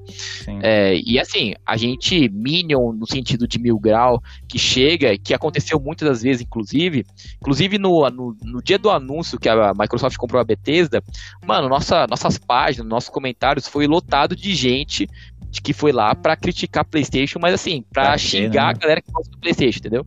Não foi para é criticar. Escroto, né? é, o, é o troll, né? É o troll de internet, né? Exatamente. E aí acontece que, mano, aí é, esse tipo de pessoa não é o tipo de pessoa que quer fazer parte da comunidade. É uma hum. pessoa que tá lá pra causar. Pra encher pra... o saco. E aí eu vejo, a gente... que tem, vejo que tem bastante isso nos posts de. Quando vocês fazem posts de Telo 2. Que há aquela Ah, a briga, porque a história entra muito na, na- questão de gênero, de. Ai, foi Isso. só pra lacrar, não sei o que. Aí, recentemente vocês fizeram um post, aquele meme do cavalo, que cada parte do cavalo é bem feita. Aí o Telo é tudo bem feito. História, jogabilidade. Aí sempre apareciam. Não, a jogabilidade é boa, mas a história não precisava daquilo, né? né?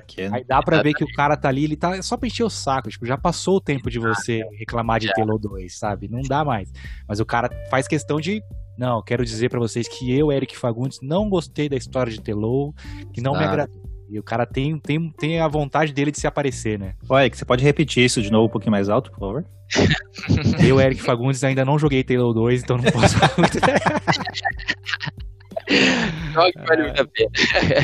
Mas, de fato, existem pessoas que. E eu acho que não é só com a gente, sabe? É no mundo da internet. As pessoas têm um tesão, um prazer em, em se autoafirmarem e de expressarem que a opinião dela é, parece ser a, a absoluta, a firmeza, entendeu? Você Enquanto que, deveria cara, bastante aquela clássica, né? Deixei de seguir a página. Nossa, direto. Eu fazendo live, inclusive, geralmente a gente faz, eu faço live de jogos que a galera pede e tal, pra gente mostrar os jogos. É, e aí, mano, geralmente vira e mexe, vira, chega, um- chega um comentário assim e fala assim: a página é boa, mas as lives não sei o quê. É, Chato. e, mano, cara, eu, eu acho extremamente chato, mas eu juro pra vocês que é a melhor parte das lives porque eu começo a zoar o cara. Eu juro pra vocês que eu só zoo o cara e vou entrando na onda. E porque, tipo, essa é minha arma, saca? Sim, tá porque certo. entrar Se na você pegar internet. pilha, já era, cara. O, ca- o cara te deu a abertura querendo ser um engraçadão, então agora aguenta a volta também, né? Não quero mimimi. Exatamente, porque o que acontece é o fato de que a gente tá entrando na internet e, meu, internet se tornou uma terra de ninguém que todo mundo acha que tem o direito de falar o que você que quiser sobre o outro. E então a gente, muitas das vezes, a gente acaba esquecendo de que as críticas que a gente lê não são embasadas, são só uma forma da pessoa tentar te deixar pra baixo mesmo, porque tem pessoa que tem prazer nisso. O cara é um Então, eu- frustrado, eu vejo assim. Exatamente, exatamente. Então eu aprendi que eu ouço críticas das pessoas que estão perto de mim. Então eu ouço críticas da Tatiane, do Daniel, da minha equipe de editores, da equipe de redatores. Eu ouço crítico dessa, dessa galera, que tá no mesmo objetivo de fazer a página crescer. Agora, da galera que fica de fora e que, assim, do nada brota pra fazer um comentário desse, mano, é aí que eu dou risada, é aí que eu brinco. Porque a gente tem que ser mais seletivo, sabe? Senão a gente pira a cabeça achando que, nossa, porque o cara me xingou, eu vou parar de produzir conteúdo. Na verdade, o cara te xingou porque ele é um idiota e ponto final. Bela frase. Vai virar um corte isso, né, Marquito?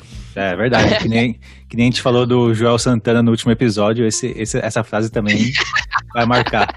Vai virar um corte. É, eu gostei da, do- da frase da, da- do podcast passado, é, é suck, é, como é que é suck, Suck Marquinhos? Marco. Suck Marco. Ah, Marquinhos. mano, você meteu essa mesmo? Tem que chamar o cara, xingar o cara em inglês aí, na, na, na frente da teacher. Quase que eu fui pra diretoria. Ah, Mas, Rafa, a melhor resposta que você dá pra esse pessoal aí são os números, né? Porque a gente levantou aqui alguns dados, mais de 70 milhões de visitas no ano, cara. E é o site Então, com maior rele- relevância na América Latina. É impressionante. Cara, graças a Deus, assim, a gente. é, foi um processo de crescimento absurdo porque a gente começou sem investimento, sabe? Uhum. A gente, o Daniel começou com um sonho, sabe? I have a dream e foi. Isso. Sim. E foi, e aí ele foi construindo as coisas aos poucos.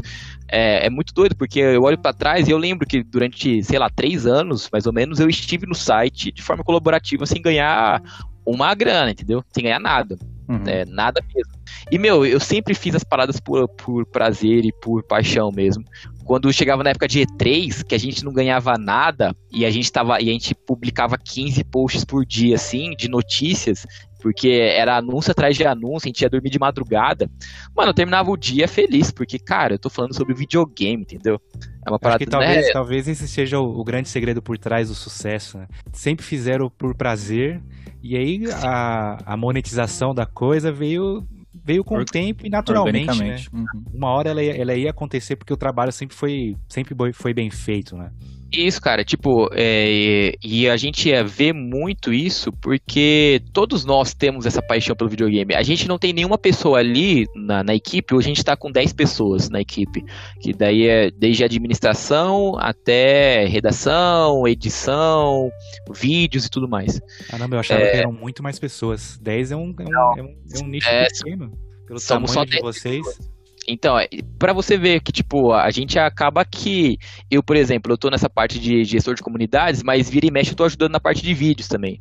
Então é uma parte que a gente acaba, às vezes, se dividindo um pouco, compartilhando esforços, mas é porque todo mundo quer que as paradas funcionem, saca? E eu acho vocês que é, essa um, é. Vocês têm um braço de podcast? Estão precisando de um podcast oficial lá? Cara, vou te falar que a gente tem um podcast já, inclusive esse ano a gente ó, visa retornar com ele. A gente começou meados do ano passado, a gente parou porque era muita coisa para se fazer, para administrar. Uhum. E agora, como eu tô nessa parte, eu acabei é, assumindo de novo que a gente vai voltar com ele depois que a gente desenrolar outros projetos que estão na frente, né? Boa, precisar de, é... de dicas, truques e parcerias estão aí, hein? Opa, com certeza, mano. Vocês já são nossos convidados para participar lá, que eu gostei bastante Aê, do papo. Boa, Marquito. É, Já faz, Mas, um, ó, já faz um, como é que chama? É um, é um crossplay, vai collab, logar hoje collab. e meu Playstation collab, é. É, o que acontece no final das contas é a gente acabou crescendo porque a gente criou essa comunidade de, de paixão porque, porque a gente faz. E eu acho que esse, esse é o segredo da própria vida, né? É, entregar, é fazer as coisas e como se fosse para entregar para Deus, cara. A gente não entrega nada de aleatório para Deus. E a gente com paixão, por causa de videogame, a gente se entrega, a gente se dedica, a gente dorme tarde. E eu olho para trás e falo, mano, por três anos eu fiz isso sem ganhar nada. E hoje que eu tô ganhando, mano, Hoje que eu tô ganhando, eu vou fazer muito mais. Porque... Mais ainda, né? Valeu, valeu muito a pena fazer isso. Valeu, fazer com, então. Nossa, total. E tipo, eu, eu olho para trás e eu lembro de muitas histórias, porque eu tive uma namorada que, mano, odiava videogame, que odiava o fato de eu estar é. vinculado numa página de videogame. Já pensou, Exatamente cara. por isso que é tinha, né? por isso que a chance de ser uma ex e tal. É, então, não é. faz sentido, né? Sim, cara, e foi uma parada, tipo, foi, foram anos da minha vida que eu tava estudando pra medicina, então, de fato, eu me, precisava me dedicar mais àquilo. É, mas, pô, de vira e mexe eu comprava um jogo para jogar e ela ficava putaça quando sabia que eu tinha comprado um pô. jogo para jogar. Aí não e, mano, botando, Exato, mano. E eu olho para trás e falo, mano, eu, eu, eu, lembro na época que eu falava assim: se ela um dia me pedir pra escolher entre ela e o site, eu vou dizer tchau. Eu vou dizer que eu vou ficar com o site, entendeu? Hoje o site tá bem demais, né? Oh. Hoje o site, mano, hoje nem 70 milhões de namoradas que eu teria eu cobriria. então valeu a pena. Mas, Mas... É, é, uma história, entendeu? Eu acho Sim. que o, o básico disso é que a gente construiu uma história. Então eu, eu me sinto é, honrado em fazer parte disso. Oh, bom demais, cara. E agora que então vocês estão ricos e milionários, Rafa, eu tenho, cert... eu tenho certeza que a Sony vê vocês com bons olhos, né? Tem alguma relação entre vocês e a Sony, assim? Como que funciona? Cara, é, primeiro, tem uma relação, mas eu tenho que explicar a primeira parte antes dos seus ouvintes chegarem lá na gente e, falar, e é. perguntar quais são os jogos do Plus do mês que vem. Gente, nós não sabemos. E quando mas tem muito isso, né? Nossa, todo final de mês. Quais são os jogos do Plus? E pior ainda, quando os jogos são anunciados, a galera briga com a gente por causa dos jogos anunciados. Gente, a gente não tem nenhum poder de escolha dos jogos. A, a Sony anuncia, a gente só noticia, tá bom? E outra, vocês são um canal, tem que deixar claro, um canal não oficial, né? Vocês não são, Exatamente. Vocês não são porta-vozes da, da, da Sony, somos, né? Nós não somos representantes dele, a gente é um portal que veicula notícias deles. Mas assim, é, a gente obviamente tomou uma proporção grande aqui no Brasil e uh, isso abriu os olhos da Sony, né? Aqui na, na a gente tem um relacionamento bom com o PlayStation Brasil aqui. Uhum. É, tem que também entender que tipo a, a, Sony ela tem uma forma de gerenciamento um pouco esquisita, porque a PlayStation Brasil aqui ela é uma divisão aqui no Brasil, mas mano ela também recebe notícias tudo da, de quando sai pro público assim. Então, é, a não gente tem, tem uma, as exclusividades dela também. É, não, não, tem uma parada. É, exatamente. O PlayStation Brasil nunca anuncia algo de inédito, assim. O PlayStation Brasil veicula o que a Sony passa para eles veicularem e tal. Focado Entendi. território brasileiro. É, mas assim, obviamente a gente cria um relacionamento porque, como a gente falou, a gente, nosso foco não é criar guerra, nosso foco não é ficar menosprezando a imagem de ninguém, nosso foco é veicular informação e produzir conteúdo. Então, nesses últimos anos para cá, e já faz um bom tempo isso já, acho desde 2018, a gente tem um relacionamento de proximidade com a Sony que a gente acaba, é, tipo, às vezes ajudando eles, às vezes eles procuram a gente para veicular propagandas, matérias, é, é, conteúdos que eles também produzem para divulgar. Então acaba sendo uma parceria muito bacana em relação a isso, porque é uma identificação da própria firma, né? É Hoje própria... aqui tá aqui tá veiculando no Instagram, eu entrei agora há pouco, tava, vocês estavam fazendo uma é, uma chamada do Warzone. É, é, é parceria com eles? É parceria com eles, é parceria com é. eles porque o, o, a Activision tem uma forte parceria com a Sony internacional, né? É, o conteúdo do Call of Duty sai sempre primeiro pro PlayStation, depois chega pro Xbox. Depois eu vi que vocês postaram falando, explicando direitinho cada operador, falando do pacote de combate. Aí eu, eu falei, ah, vou perguntar pro Rafa se é uma se é uma parceria com a Sony. É uma parceria e tipo acaba acaba não deixando de ser o que a gente já faria naturalmente, né? Porque a gente produz conteúdo relacionado a isso, a gente fala sobre os novos operadores, a gente fala sobre os bugs consertados, a gente fala sobre os novos modos que chegaram no Black Ops Cold War, a gente fala sobre as melhorias feitas no Warzone. Então já é uma parada que a gente faz. É, eu acho que é bacana o fato de que, tipo, tem o, o símbolozinho oficial da PlayStation ali. Então, tipo, Isso. É, eles. Dá mais um crédito para vocês, né? Exatamente, eles percebem que, pô, aqui as notícias elas são meio que autorizadas e também tem o respaldo da própria Sony, da própria PlayStation para veicular esse tipo de conteúdo. Então, por esse lado é, é, muito bacana, porque a gente percebe que se a gente está fazendo uma parada que não é não é oficial, ou seja, a gente não surgiu a partir de uma iniciativa da Sony, mas que a própria Sony, PlayStation chegue para que a gente possa estreitar laços, pô, então a gente tá no caminho certo, né? Com certeza. Eu vou, vou puxar a sardinha, obviamente, que você está aqui, mas é, é uma verdade, uma, uma, um hábito meu. Eu vou procurar alguma notícia, eu vou primeiro nas suas redes sociais, não na, na PlayStation BR. Vocês postam ah. muito mais coisas do que eles nas redes sociais, mas Sim. muito mais. Você entra no Twitter da PlayStation BR e tem um, vai, sei lá, tem um tweet jogado aqui de um joguinho que vai lançar, tem outro negocinho ali, não tem, por exemplo, vocês postaram essa semana falando do, do, do DualSense, que pode ser jogar, ele não vai perder latência jogando com fio ou sem fio, falou do é. negócio do, Xbox da Bethesda, teve o seu vídeo que a gente até rolou no grupo essa semana, ontem rolou no grupo, e até um Isso. amigo nosso perguntou e você respondeu sobre a limpeza do, do DualSense, são coisas interessantíssimas e que a, a, a PlayStation BR, ela não, ela não é, eu acho que é bem o que você falou, né? Ela só reposta o que a Sony mãe manda. Eles não criam um conteúdo. E vocês criam conteúdo a todo momento de PlayStation.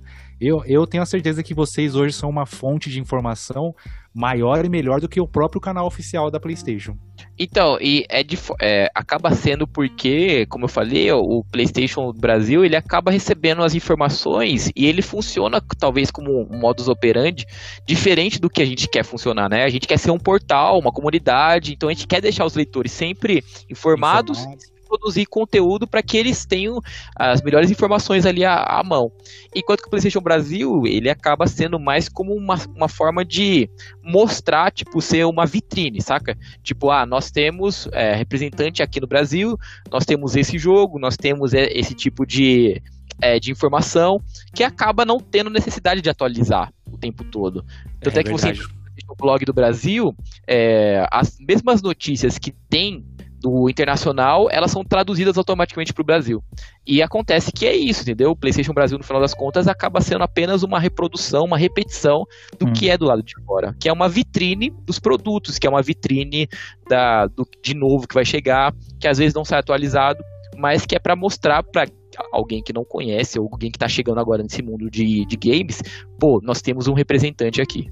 E para ter essas notícias em primeira mão, Rafa, vocês, quando era possível, claro, iam direto nos eventos, E3 e tudo mais? A gente começou a, ter, a participar do, das E3 a partir de 2017 ou 2018, um dos dois anos. Foi a partir daí que a gente começou a E3, a partir daí que as portas abriram para a gente fazer entrevistas, a partir daí que a gente foi é, começou a ter informações assim que a gente chama do, do press release antes do uhum. embargo cair. Bom, então a gente recebia informação. É, então era uma parada que, tipo, é, quebrava o embargo e podia publicar. Então a gente teve isso em vários momentos a partir de 2017, 2018, principalmente a partir de 2019, que começou a rolar isso. É, mas assim, hoje em dia, muita coisa que sai e coisa que a gente produz conteúdo também, por exemplo, notícias diárias. Meu, às vezes é no Twitter direto das empresas que anunciam, entendeu? Sim. Às vezes é no próprio Twitter da, da Santa Mônica que ela vai anunciar que o God of War recebeu o upgrade gratuito pro PlayStation 5, que é o que de fato aconteceu. Verdade. E aí, a partir disso, a gente vai atrás de outras informações. Então a gente baixa, então a gente faz a notícia, a gente pega alguém que tem o PlayStation 5, baixa o upgrade, já vê se está disponível, já vê se está funcionando bem, já vê se não tem nenhum problema, e aí solta no site. Porque a gente tem que sempre alinhar a velocidade com a qualidade, né? A gente nunca com pode certeza. deixar um lado para o outro. É, numa dessas, sai uma notícia que vai ter atualização, vocês replicam essa notícia, aí vai ver a pessoa vai tentar fazer essa, o download e não tem disponível e acaba prejudicando vocês, né? Que eles vão vir exato, reclamar com exato. vocês. Sim, e eu percebi isso a partir do momento, o, a gravidade disso, num, num, dos casos que eu vivenciei na época que eu era redator. Hum. Uma vez eu, eu confundi um termo. Eu estava escrevendo uma, uma, uma redação, de, um, tava escrevendo uma matéria, uma notícia diária de algum jogo. É, apenas um parênteses, foi nesse dia que inclusive eu percebi a, a meio que a relevância que a gente tem. É, eu estava escrevendo uma, uma, um hard news assim sobre um jogo aleatório e eu confundi a palavra, eu confundi, não sei porquê, o termo de loot box com microtransação. Então tá. o jogo não iria ter loot box, mas iria ter microtransações. E eu, na hora de escrever, talvez querendo escrever rápido, eu coloquei que o jogo teria loot box e tal. Hum, e aí, é bem diferente. Que é bem diferente. E aí o texto foi pro ar e tudo mais. E aí o Daniel me chamou no privado e falou assim: vamos conversar aqui. Aí, tipo, quando fala isso, já sabe que tem alguma coisa errada. Caguei. Não, eu falava alguma coisa e já começava a pensar no que eu tinha feito de errado. Tipo, quando a mãe chama pelo nome completo e tal. aí chamou e tal, e aí ele mostrou o print de um representante de uma publisher. E, tipo, é uma publisher grande, assim. Que o, o cara tirou print da matéria e mandou no inbox do Daniel, no e-mail do Daniel, falando assim: a nossa empresa não está comprometida com loot box, nós na verdade teremos microtransações, porque a gente entende que loot box não é uma prática, blá blá blá blá blá blá blá blá blá. E, mano, descascando assim o site, Caralho. falando que a, gente que a gente estava veiculando matéria falsa, era uma matéria mentirosa, e que nós deveríamos ter responsabilidade das nossas ações. E aí o Daniel me mostrou isso. Ele falando assim, ah, tudo que a gente faz, as pessoas percebem, não só a comunidade, mas as, os próprios executivos, as próprias empresas envolvidas nisso. Sim. E, e foi nesse dia que eu percebi que a gente acaba tendo uma relevância maior do que a gente imagina.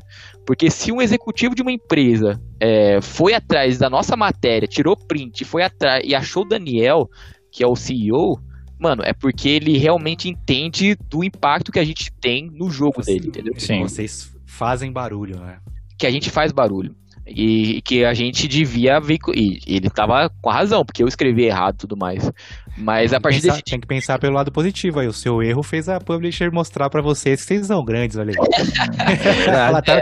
Olha aí, Daniel, vamos pensar positivo. Você tinha noção dessa nossa magnitude? Ainda bem que eu errei. Ainda bem que eu errei.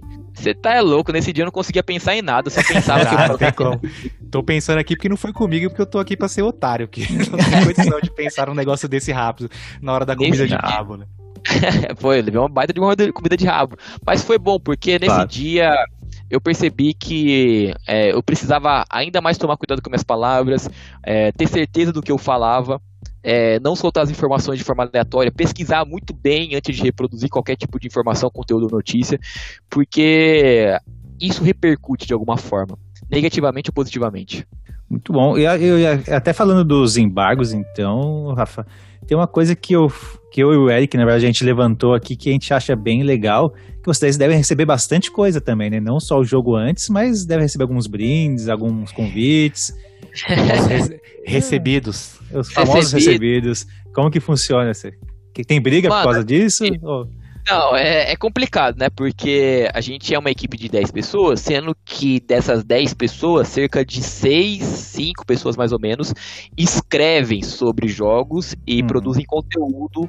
Então, pô, chega um jogo grande assim, tipo The Last of Us 2. Chega The Last of Us 2. Quem é que vai pegar pra analisar Nossa. The Last of Us 2? Mano, todo mundo quer analisar The Last of Us 2. Todo mundo quer ter o jogo. Todo mundo quer jogar antes, né? Exatamente, a gente recebeu o jogo acho que com um mês de antecedência do lançamento. Nossa, então, foi um, um, um, belo de um recebido. E dá pra dar um belo spoiler já pra galera. Caramba, não, dava, tanto é que tipo, quando a galera soltou aquela onda de spoilers, mano, tinha muita coisa que podia estar tá realmente verdadeira. Eu não, não cheguei a acompanhar, mas podia estar tá muita coisa verdadeira porque tava na época que tinha lançado as keys para todo mundo fazer conteúdo e tudo mais. Sim.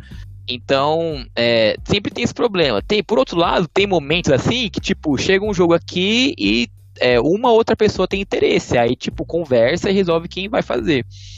É, mas assim, ao mesmo tempo que não é tão comum pra gente receber recebidos, por exemplo, de que como tem digital influencer que faz carreira solo, assim, por exemplo, saca? Os caras ganham PlayStation 5, Eric. Uma galera é, nem, nem videogame gosta, Eric. Os caras ganham PlayStation Você, 5. Vocês chegaram a ganhar não, alguma coisa? A gente, a gente, ganhou, a gente ganhou um PlayStation 5. Ah, bom. Mas tudo bem, vocês é. trabalham com isso. Os caras nem é. videogame gostam. É, Teve uns influencers que ganhou aí que não, não fez muito sentido. Era, era melhor ter dado pra mim pro Mark, que é desconhecido, mas quem conhece a gente sabe que a gente joga, né?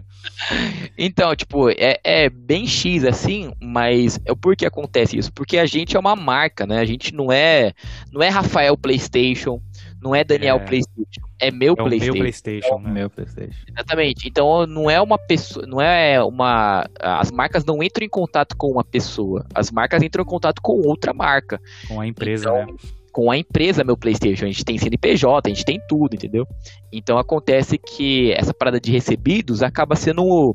É, de jogos é frequente, porque você precisa produzir conteúdo, então as empresas lançam, disponibilizam com antecedência. Agora, por exemplo, sei lá, é, mandar café Aquelas da manhã. Box. Não, eu vejo mais aquelas boxes. Ah, chegou aqui uma caixa de FIFA, de edição de colecionador. Isso. É, exatamente. Tipo, até que rola, tem uma outra vez que rola, e é super da hora quando isso acontece. Mas a gente fica numa sinuca de bico, entendeu? Tipo, tem três pessoas. exatamente, tem três pessoas que vai pegar a sinuca de bico. O que a gente sempre prioriza é, é tipo, o bom senso e a gente vê as aptidões da pessoa. Ano passado, por exemplo, a gente sabia que o The Last of Us 2 não iria para outra pessoa senão o Daniel, que é o nosso chefe. Por quê? Porque, meu, ele, além de ser nada mais justo, porque ele ser o chefe e cuida de tudo, uhum. mano, ele ama a franquia, ele ama o The Last of Us 2, então não tem nada mais justo. Tem que Enquanto, pôr na balança. Né? Exatamente. Enquanto que desde o início do ano, por mais que não tenha sido explícito, todo mundo sabia que eu iria fazer análise do Cyberpunk 2077. Porque eu amo o jogo em primeira pessoa, porque eu amo The Witcher 3, porque eu sempre falava bem do jogo. E, mano, que era um. Né, que azar, né? Ah, que é. azar. É. Eu, eu vou te falar que a primeira, a primeira hora eu fiz a live, eu fiz, eu fiz três lives de 10 horas, assim, e foi seguido. Eu fiz 10 horas, aí eu dormi, depois fiz 10 horas, dormi, depois fiz 10 horas, dormi. É, a gente zerou o jogo quase em live. A gente zerou o jogo em live, na verdade. E, e, mano, eu confesso que nas primeiras 5 horas eu não tava ligando pros bugs. Hum. O meu problema foi quando começou a, a crechar e a dar muito problema. Aí eu falei assim, mano, vai dar merda. Atrapalha o seu trabalho, né? Atrapalha. E aí, tipo, eu fiz live, e aí na live eu tava muito empolgado, porque, mano, de fato, é, é um jogo que tem um conceito muito bom e tudo mais, só que... É, o, mal, o hype em cima dele foi enorme, né? Foi um absurdo. Foi gigantesco. E aí, para produzir análise, entendeu? Mano, eu estava hypado demais pro jogo, eu achava, eu achava que ele seria o jogo que iria tirar o GOT do The Last of Us 2, e aí na análise eu meti uma nota 50, mano. Tipo, de 0 a 100, eu coloquei Caraca. 50, e que para um jogo do porte do Cyberpunk é extremamente baixo. Você já chegou, então, já, tinha, já tinha dado 50 para algum outro jogo que você fez análise? Não, é, não nunca. Esse, é, em toda a minha carreira de análises, esse, essa foi a pior nota que eu dei para um nota. jogo. Impactante. E o pior de tudo é que é um jogo que eu estava muito empolgado para jogar, entendeu? Hoje então, ele tá melhor, Rafa? Ou não, continua meia boca? Eu aí? ainda não coloquei ele no meu PlayStation 5, mano. Ele recebeu Entendi. algumas atualizações, mas eu vou colocar ele. Eu até falei na semana passada com os amigos meus que eu ia colocar ele no PlayStation 5 para ver como é que tava o desempenho dele. Mas é, eu, o que eu tenho recomendado pra galera é joguem só depois que sair o update pra nova geração. Não joguem Entendi. antes disso o que não saiu ainda, né? Que é o mais certo, né? Porque aí já ele vai vir é... cheio de. com todas as correções de patch e, e... otimizado para geração, né? Exatamente isso. É muito mal otimizado, muito mal desempenho. Então, tipo, foi uma, um jogo que eu peguei para fazer análise é, e que todo mundo sabia disso. Mas, de certa forma, é, é, foi fácil fazer essa divisão. O ruim é quando, pô, tem um exclusivo agora esse ano. É, quem é que vai fazer a análise do, sei lá, Ratchet Clank, o novo? Todo mundo quer jogar esse jogo, todo mundo acha fazer sorteio, Tem que fazer sorteio, né? Faz um, um é, sorteio. É, aí a gente se vira e tal. Ultimamente, o que tem facilitado para mim é que eu moro em São Paulo. Então, pô, as empresas, a maioria das empresas estão em São Paulo. Aí então, manda tudo pra você. Aí, graças a Deus, você cola na casa do pai. o, o, Play 5 ficou pra quem? Só pra tirar essa dúvida nossa aqui. É, o PlayStation 5 tá com o Daniel, graças a Deus. Ah. É, é, muito louco. Esse o Daniel, Daniel, viu? Daniel tá levando mora, tudo. ele mora em Minas, mano. Ele teve que vir pra cá correndo pra pegar e voltar pra Minas pra gravar um unboxing, pra gravar antes do tempo, é, até o embargo cair. Foi uma aventura ele manda, louca. Ele manda pro Rafa, o Playstation 5 chegou aí, vou pegar pra mim, levar no correio. Puta, Daniel, hoje não vai. É. Quase não, mas, isso. Puta, então, Rafa, então faz, faz, o seguinte, pega pra você e faz você a análise, porque a gente precisa pra amanhã. Não, beleza, desculpa, não dá mesmo pra eu levar. não deu pra dar esse migué, né? O cara veio até aqui pra pegar o Play 5. Foi, teve que viajar, sei lá, 500 quilômetros, mas tá veio. chateado. Mas quando então que o site vai mudar o de nome, Rafa? Vai chamar Meu PS5? Eu sabia, eu tinha certeza que ia vir essa piada, mano. Eu sabia que ia eu anotei, eu anotei no roteiro porque eu acompanho bastante. Eu, eu lembro que quando era meu PS4 ainda era Todo dia vocês tinham que responder isso. Tinha até aquele meme do sai fora, maluco, todo dia é isso. o melhor meme que a gente produziu na nossa vida, na, na página. Pior que gerou, gerou, gerou, gerou uma expectativa até que legal pra comunidade. Ficou todo mundo ansioso pra saber o que, que vocês iam fazer com o nome, né? Foi muito bacana esse processo. Foi a primeira vez que a gente mudou a marca e a gente tava conversando sobre essa mudança antes mesmo de terem anunciado tudo do PlayStation 5, assim. A gente, a gente apostava que de é, a gente tava apostando que seria PlayStation 5 né? A gente não estava apostando que seria pegava a estratégia da Microsoft, que é, é Xbox 360, Xbox One, tipo, qual é a lógica 360 para o One, entendeu? Então a gente estava torcendo para que a Sony mantivesse a, a, a, a numeração. numeração. 2, 3, 4, 5. Então antes mesmo de um anúncio a gente já estava pensando na reformulação. E aí o meu PlayStation surgiu com essa ideia de mudar o nome para meu PlayStation para a gente mostrar para a comunidade que não importa as gerações, Boa. seremos a mesma comunidade. Então não importa se a gente tá no PlayStation 4, se a galera tá indo pro 5, não importa se daqui a, a 7 anos a gente tá chegando no 6, a gente será a mesma comunidade com o mesmo foco de produzir conteúdo, de deixar a galera é, totalmente voltada e a par das notícias e entendendo que é uma só comunidade que ama jogar videogame, que ama estar envolto nesse mundo. É bacana Pô. que é exatamente isso, você não excluir, porque se virasse meu PS5 eu ia deixar de seguir, porque eu tô com meu PS4 aqui na frente. exatamente, exatamente. E muita gente faz essa correlação, porque a galera achava que é, se tornando meu PS5, a gente pararia de abordar totalmente os temas do, do, PS4. E, meu, é meio que impossível, né? Porque por enquanto a gente não tem jogo exclusivo do PlayStation 5, né? Um jogo ah, que só. Ah a passagem de, passagem de bastão de geração ela demora mais do que seis meses, né? É, exatamente. A gente ainda vai ver, ainda os jogos sairão PlayStation 4, PlayStation 5. Então não faz sentido a gente abandonar o PlayStation 4. E não é nosso objetivo, inclusive. A gente, nosso objetivo é que nos próximos anos a gente continue abordando o PlayStation 4. É, a, a, gente todo a cada trimestre noticia o número de vendas, porque mano, o PlayStation 4 foi um fenômeno, um marco para Sony e tudo mais. Então nada mais justo da gente gente continuar tratando ele Sim. também. Um marco pra Sony? Gostei do trocadilho. Jamais. Ai, caralho. Bom demais. Então, Marquito, Rafa, a gente falou bastante aqui de, de PlayStation hoje, né? Inclusive, que falamos agora, terminando falando de recebidos.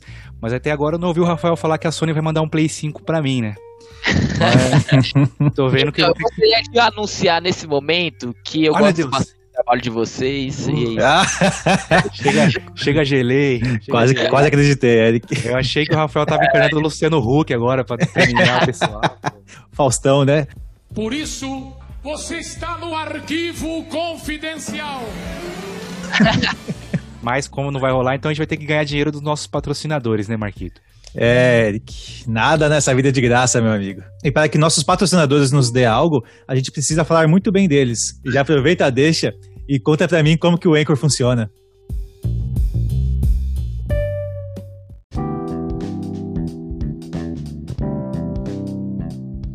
Muito bem, Eric. Mas me diz uma coisa, não tem uma outra forma da gente ganhar dinheiro com esse podcast? Tô até cansado de depender do Anchor já, viu? Tem, Marquinhos, tem a, a, melhor forma da gente ganhar dinheiro com esse podcast, que a gente ganha e ainda ajuda nossos amigos, que é através do nosso programa de Apoia-se. Que já vou até mandar, daqui a pouco eu já tô cara de pau e amigo do cara, vou mandar o link pro Rafael também. é, apoia.se barra vai apoiar hoje, Marquito. Temos, Você... inclusive, uma boa notícia para dar que para esse mês de março já estão garantidos os três sorteios, né? Atingimos a, as três metas do Apoia-se. Verdade, a gente estava focado em um sorteio, batemos. Dois para a gente já era demais, batemos. E agora já estamos na terceira meta, indo para quem sabe não para a quarta meta. Mas assim, já temos três sorteios garantidos para a galera. Exatamente, três sorteios e obviamente graças a todo mundo que apoia, inclusive as nossas as empresas que nos apoiam, que a gente tem que falar sobre eles, né, Marquito? Sim. Começando então, Eric, pelo Lenid Motel. Como que tá funcionando o Lenid na pandemia, sabe me dizer? Sim, sei sim, tá funcionando normalmente, porque nessa última, nessas últimas coletivas que o nosso governador fez sobre as bandeiras, é, hotéis mantiveram o funcionamento normal. O motel não deixa de ser um hotel, ele está encaixado dentro do ramo de hotelaria. Então, está funcionando normalmente dentro dos protocolos e até como a gente teve o episódio, Rafael, até interessante esse episódio, a gente fez com o meu amigo que é dono de um motel, que é o dono do Lenid, sobre como, como funciona um motel, tudo lá dentro. Ele falou pra gente que até antes de pandemia, todos os protocolos de limpeza, de higienização de motel já é à risca. Agora então tá mais ainda, né, Marquito? Boa. E o Rafa, então, que mora em São Paulo, ele pode conhecer o Lenid levando o PlayStation 5 dele lá junto. é, tem TV, tem tudo, tem internet, tem tudo bonitinho. Legal. Também temos que falar da Militelo Multimarcas, Eric. Militelo Multimarcas, nosso amigo Ludão. Rafa, tá, você tem carro? Tá afim de trocar de carro?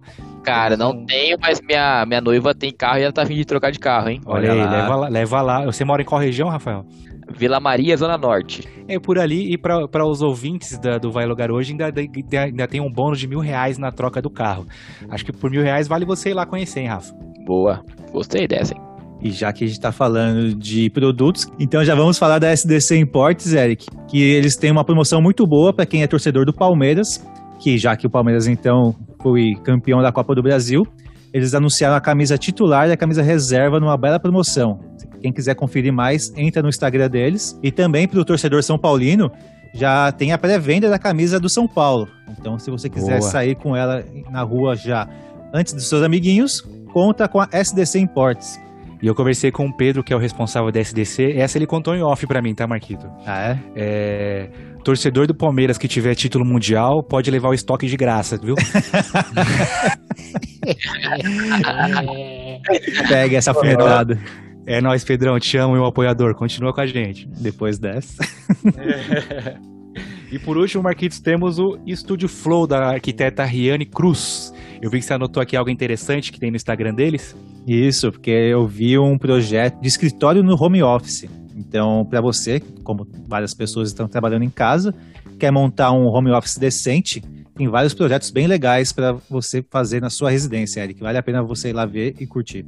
Aí o Rafael falou que tem noiva, então está para casar acredito eu que casado continuará com seu ramo de streamer, precisando de um de uma arquiteta para fazer o design interior da sua salinha de streamer, Rafa. Estúdio Caraca, Flow. Nossa, Flow. seria sensacional, hein?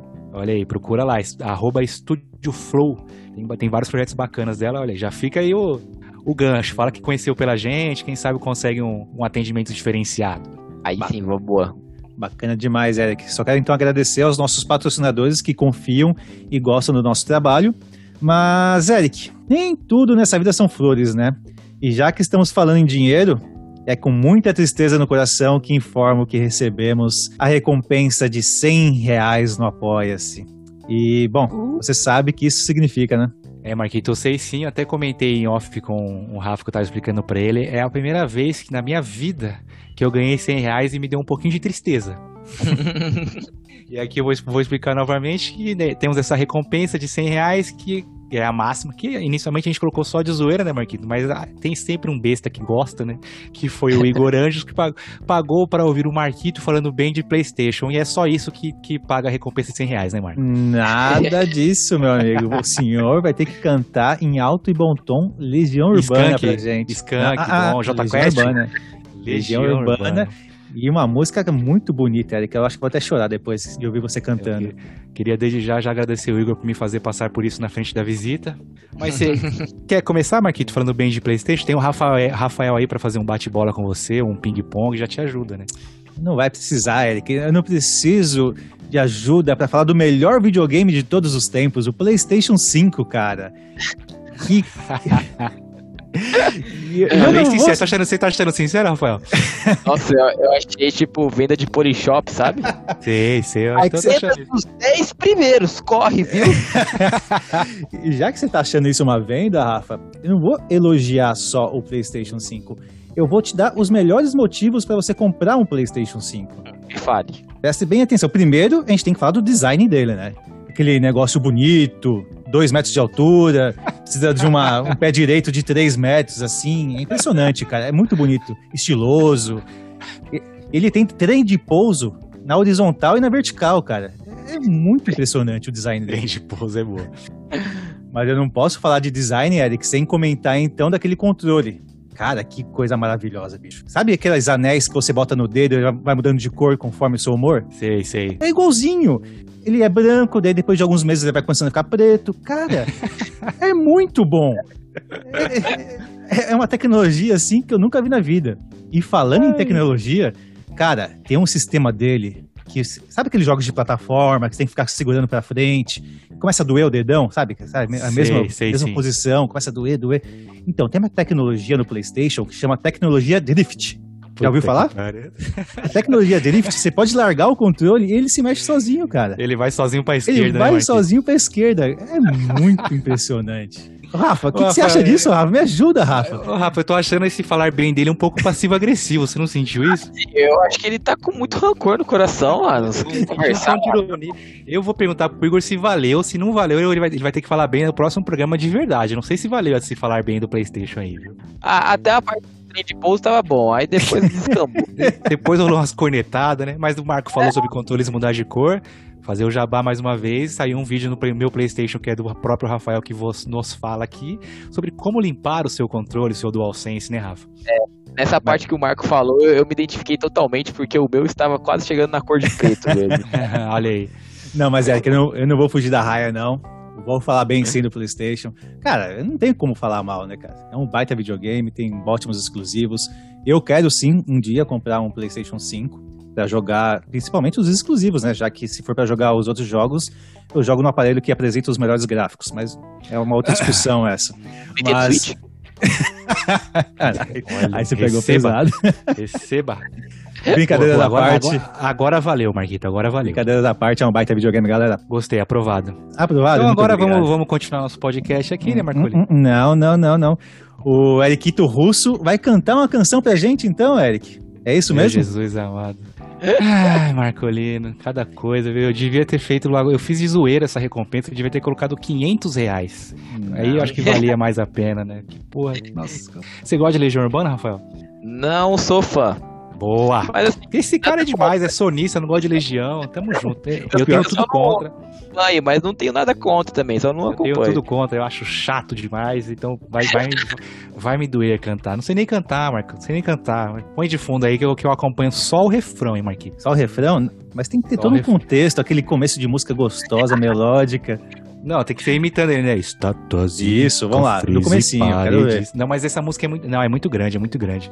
Então, vamos perder é... muito tempo nesse podcast. Começou, Eric. vamos lá, eu vou aqui, ó. Ó, só no. Então vai lá, me ajuda. Ah, te ajuda cacete. Vamos? Mas ele vai dar, ele vai dar um insight pra eu começar, porque sem alguém junto no fundo não tem como. Tá, tá tendo já, tá até a letra. Tá, tá tendo? Deixa eu ouvir, peraí. Já vai agora, hein? É preciso amar as pessoas como se não houvesse amanhã. Só você, Rafael. Ah, pra pensar. Vai. Na verdade, verdade não. não. Ah, ah, Chega, tá pelo amor de né, Deus. Marcos, já tá bom. Pelo amor de Deus, não aguento mais, Eric. Marquito, acho que você podia cortar só o refrão pra ficar no podcast e o restante você manda como exclusivo pro grupo de apoiadores. Boa. Pra dar, aquela, é. pra dar aquele a mais, né? Pode ser, gostei da ideia, Eric. Vamos fazer isso sim.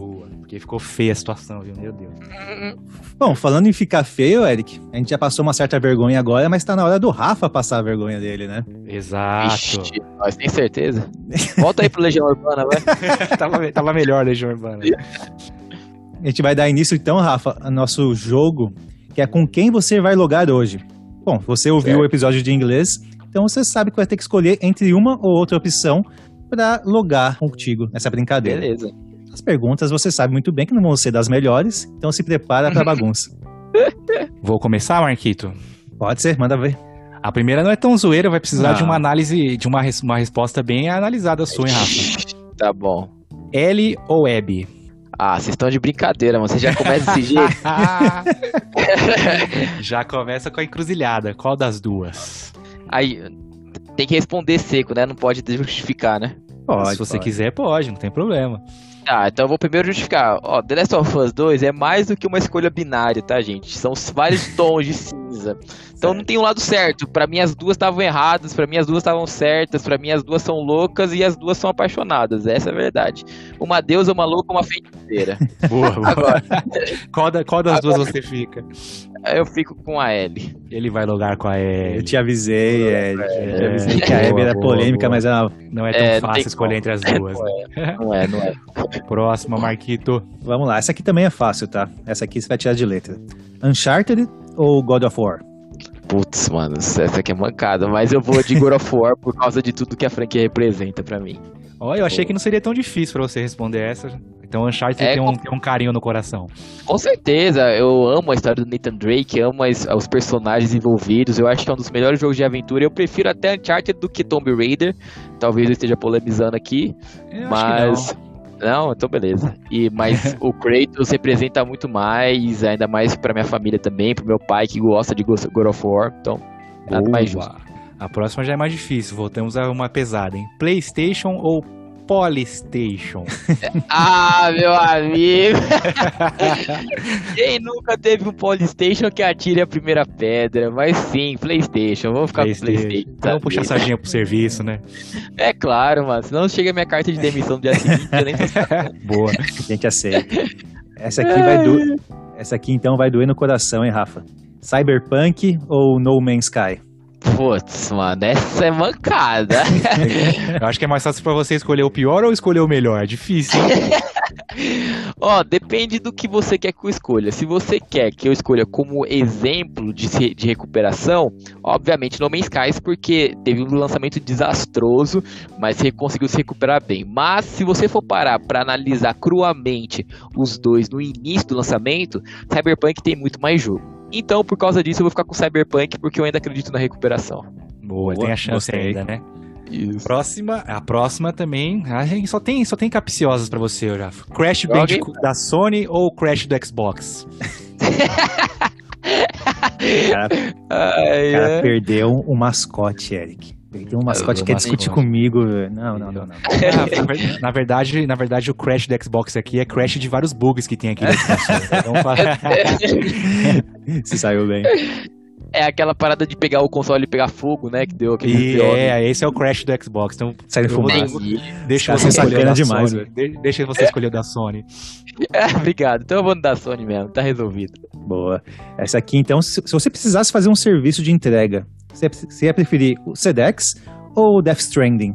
Mano, eu ia preferir com certeza o. Putz. com certeza eu iria preferir. É porque eu não sei qual dos dois é pior. Porque eu, eu pra entregar os encargos, os encargos deixava cair tudo, cagava com tudo o bagulho. Mas eu vou, eu vou, eu vou confiar no Kojima, vou no Death Stranding aí. Mas eu espero que eu não seja um jogador que esteja controlando sempre. Porque se depender de mim, chega a carga toda zoada. Ah, Vai é? chegar aquelas cartas que vem de Curitiba, toda quebrada, né? Vale a pena jogar isso aí, Rafa? Eu não joguei Mano, ainda. é, uma, é um jogo absurdamente diferente de tudo que eu já joguei na minha vida. Ele me prendeu com a história. E a jogabilidade é diferente, mas se você gosta de uma história bem desenvolvida, ao estilo do Kojima, recomendo total. Boa. Interessante. A próxima, mais uma que, ó, essa é difícil. Eu tô já sentindo por você, Rafa. Xbox ou Giló? Ai, ai. Cara, eu odeio Giló. Então eu iria de, então eu iria de Xbox sem problema nenhum. Você, Não pô, se a, problema. se a Microsoft- não, se a Microsoft quiser mandar um Xbox Series X pra minha casa, mano, manda aí. Nossa, é faça, isso. até, faça até análise, né? Chupa, Eu Eric. faço até análise, é, enfim, mas agora, se você vai pedir pra eu ficar jogando nele, aí é outra parada. Talvez ele funcione como um bom segura-peso aqui das coisas da mesa e tal. Maldito. Quem, co- quem convidou esse cara pro podcast? Como é, que foi, como é que foi que você gostou do último episódio, Rafa? Suck, Marco, suck. Tá certo, tá certo. Então, essa aqui é, vai remeter ao seu passado, hein, Rafa? Game Opa. Shark ou pra cima, pra cima, pra baixo, pra baixo, esquerda, direita, esquerda, direita, BA? com certeza pra cima, pra cima, pra baixo, pra baixo. Eu sempre, eu sempre gostei Konami muito mais de executar. Com certeza, eu sempre gostei muito mais de executar os comandos do que de ativar o Game Shark. Pô, que Game Shark era da hora demais, velho. Game Shark era uma parada surreal, assim. Colocava um É, CD, né? Colocava um CD, né? E fazia, Isso. os comandos, depois Escolher o colocava. jogo que você queria ativar o código. Era muito Caramba, louco. que da hora. A próxima já volta a ser mais séria, que a gente às vezes fala sério também, né? Dos dois serviços, PSN Plus ou Game Pass?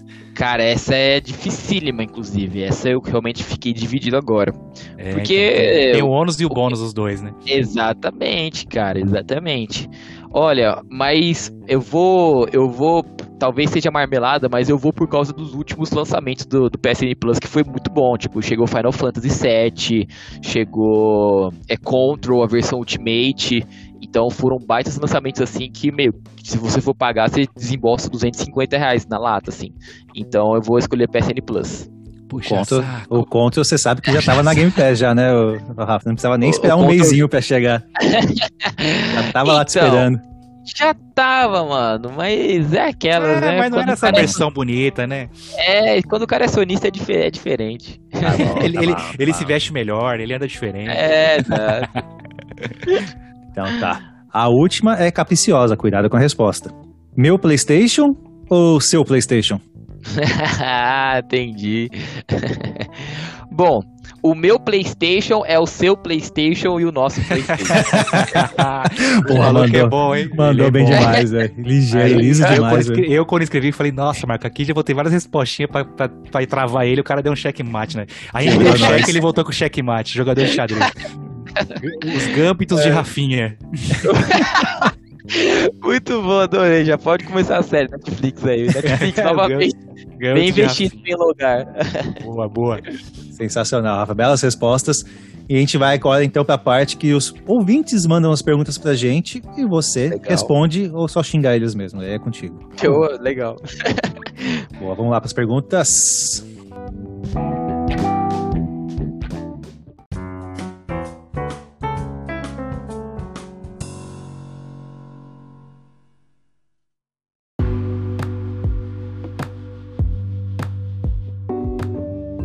Rafa. Ótima escolha de música. Vim do futuro pra dizer que é muito boa, já ouvindo na edição do Marco.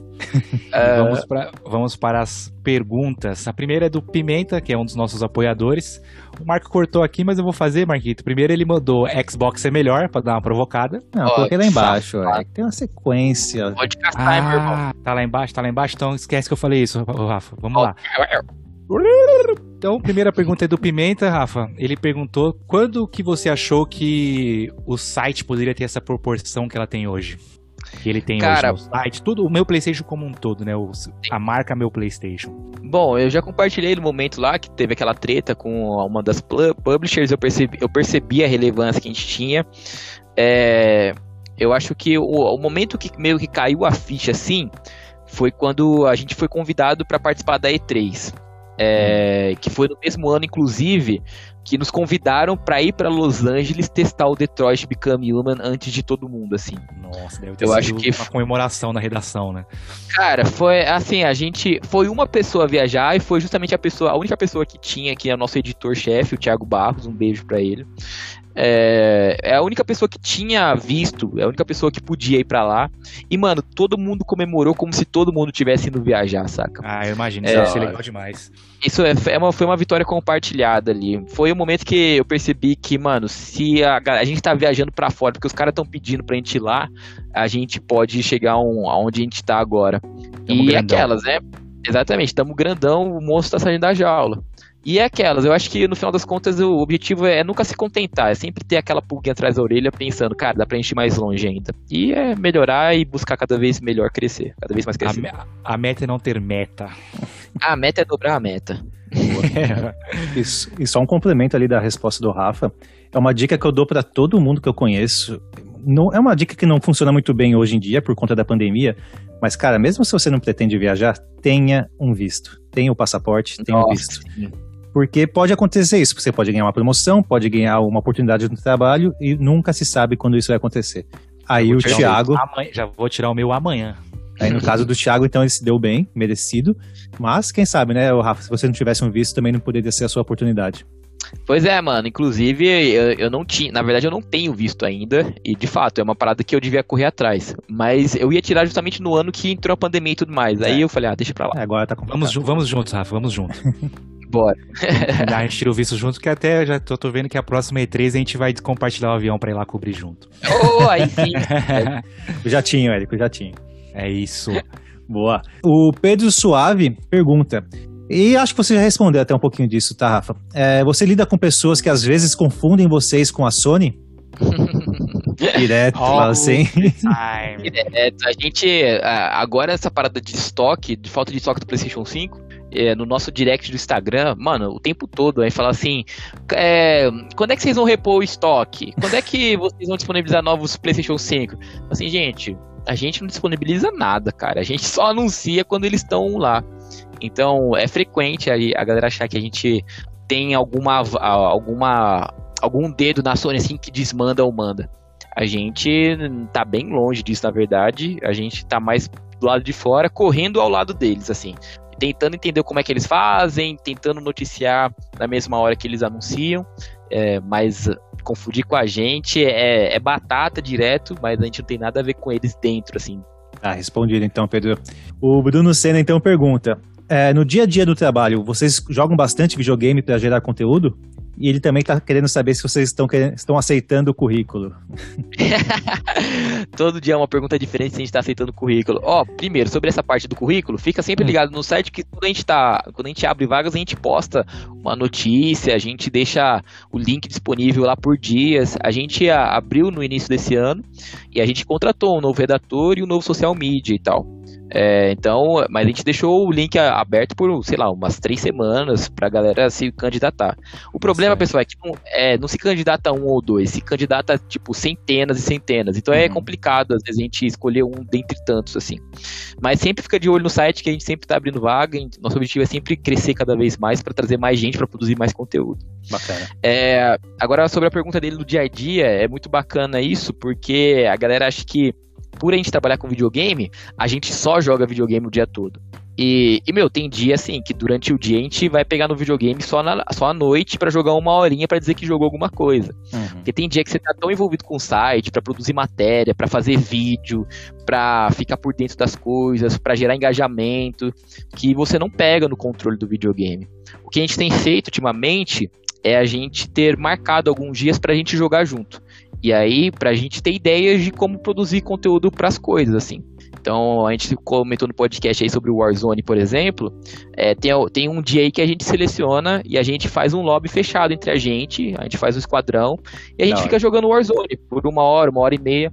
Porque eu acho que é muito conveniente as companhias e digital influencers fazerem propagandas de paradas que eles recebem, leem e reproduzem. Mas a gente quer fazer uma parada que a gente realmente entenda e goste. É, eu compartilho. Faz, faz, faz, todo sentido, né? Com certeza. Exatamente, tipo, a gente, a gente quer mostrar pra galera que, pô, esse conteúdo é interessante porque a gente joga e acha legal. É, tem até uma parada que aconteceu nos últimos tempos também, por causa de uma campanha que a gente fez de Fortnite. Eu não gostava de Fortnite, não não não desci de jeito nenhum. E por causa da campanha eu tive que fazer lives de Fortnite. Olha só. Eu vi eu isso aí, eu vi. Eu lembro que um dia eu entrei para ver quem tava online, você tava online pelo meu PlayStation, tava jogando Fortnite, eu até estranhei. Então, e, esses, e, meu, foi esses dias, não foi? Foi esses dias que eu vi que você tava jogando então, Fortnite. É, isso que acontece. Acontece que a, a, foi, tipo, essa campanha rodou uns dois anos atrás, um ano atrás, mais ou menos. E eu não gostava. E aí, por causa da campanha, eu tive que fazer e foi meio que a contragosto, assim, porque eu joguei sem gostar.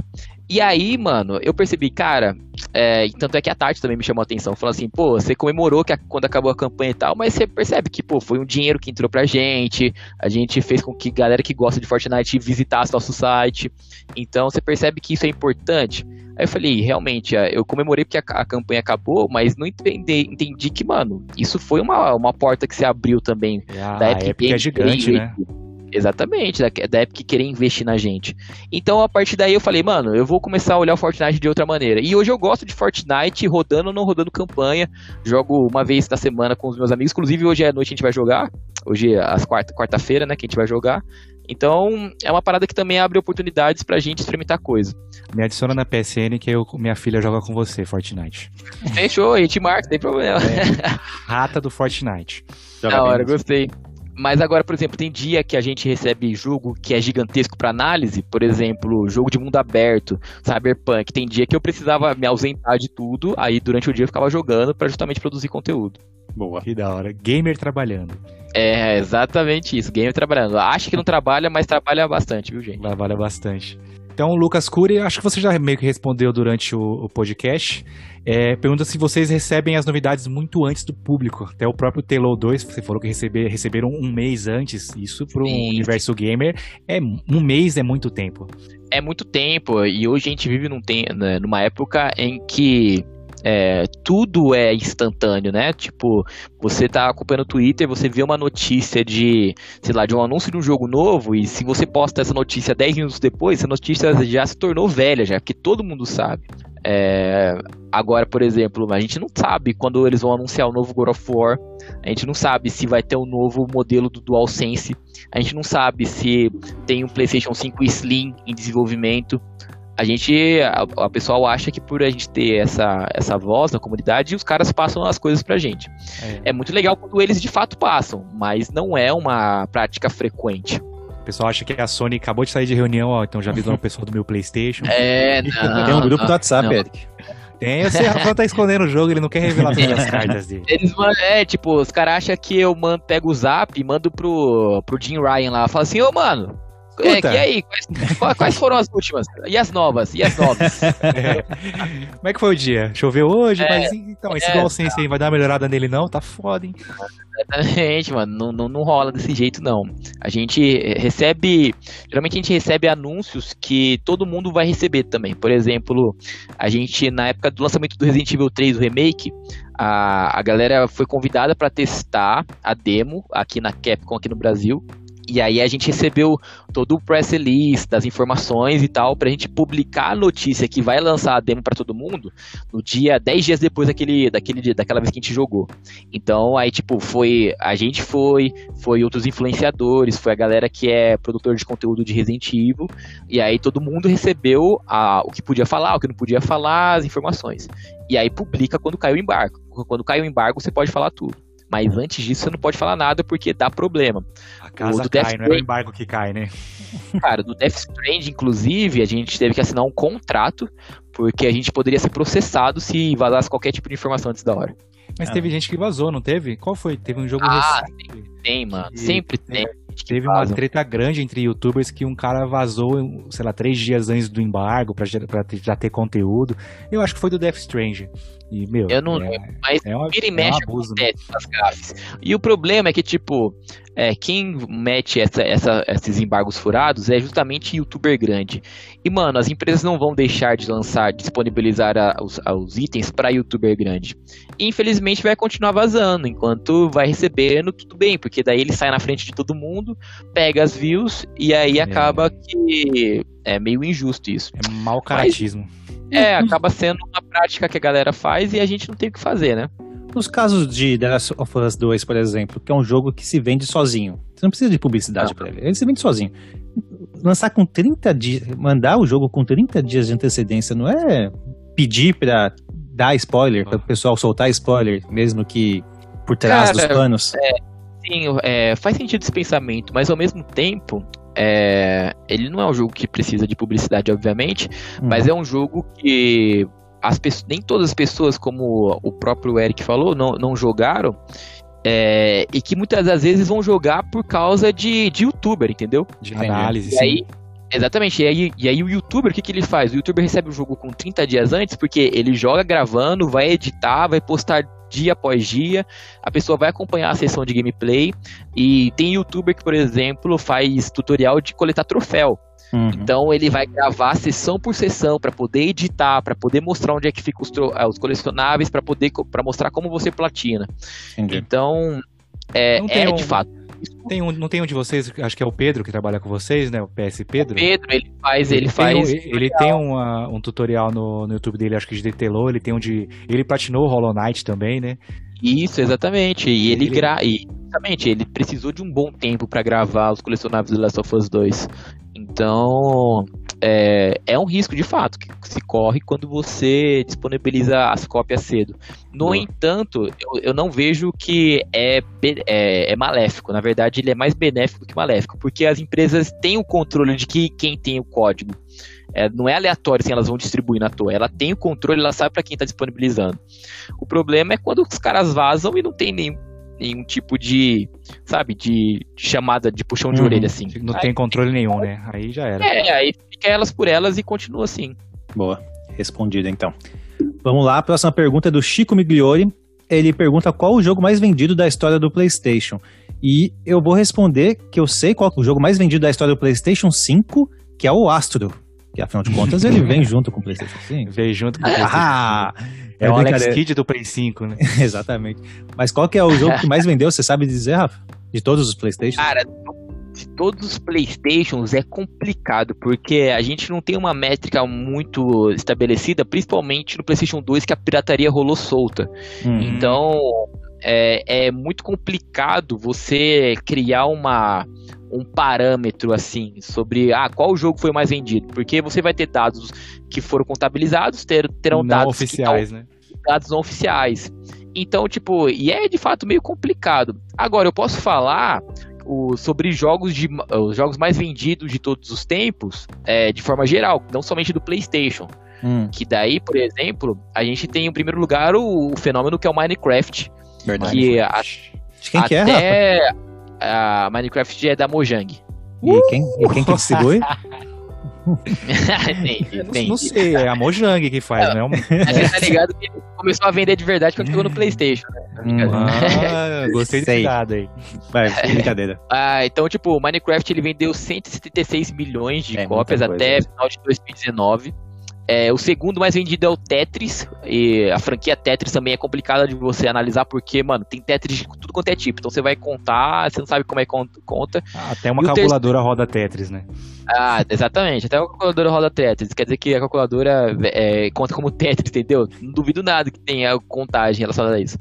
E o terceiro é o GTA V, cara. GTA V que é um fenômeno da Rockstar, que a, ela vai, que é a galinha de ovos de ouro dela, que vendeu 115 bilhões. Vai sair pra então, Play 6 até o GTA V. 6, 7. Nada, duvido nada. Vai sair. Tinha... É, a gente vai a gente vai estar tá pedindo Red Dead Redemption 3 e a gente vai estar tá ainda no... GTA 5. Eu tinha é, feito GTA... uma pesquisa rapidinha, eu acho que de, dos números formais que tem computados, o GTA V é o mais vendido de Play. De Play foi o de Play 4, né? Legal. Mas eu não duvido GTA nada. 5. Porque todo, todo mês o GTA V tá entre os mais vendidos do mês no Play 4. Todo mês, Verdade. todo mês entre segundo, terceiro, segundo, primeiro, segundo, terceiro. Ele e FIFA. Só que o problema é que FIFA ele tem uma data de validade, né? Cada ano Sim, é outro fenômeno. Pessoal, é, quem quer que a Rockstar lance o GTA 6, pare de comprar o GTA 5. É, exatamente, é uma boa estratégia. É lógico. Pare, saia é... dos servidores online de GTA 5, esqueçam o jogo. Aí eles lançam é. o GTA 6. Exato. Então vamos para a próxima pergunta. O Rick Santana perguntou, na sua opinião, Rafa, qual será o maior lançamento para esse ano?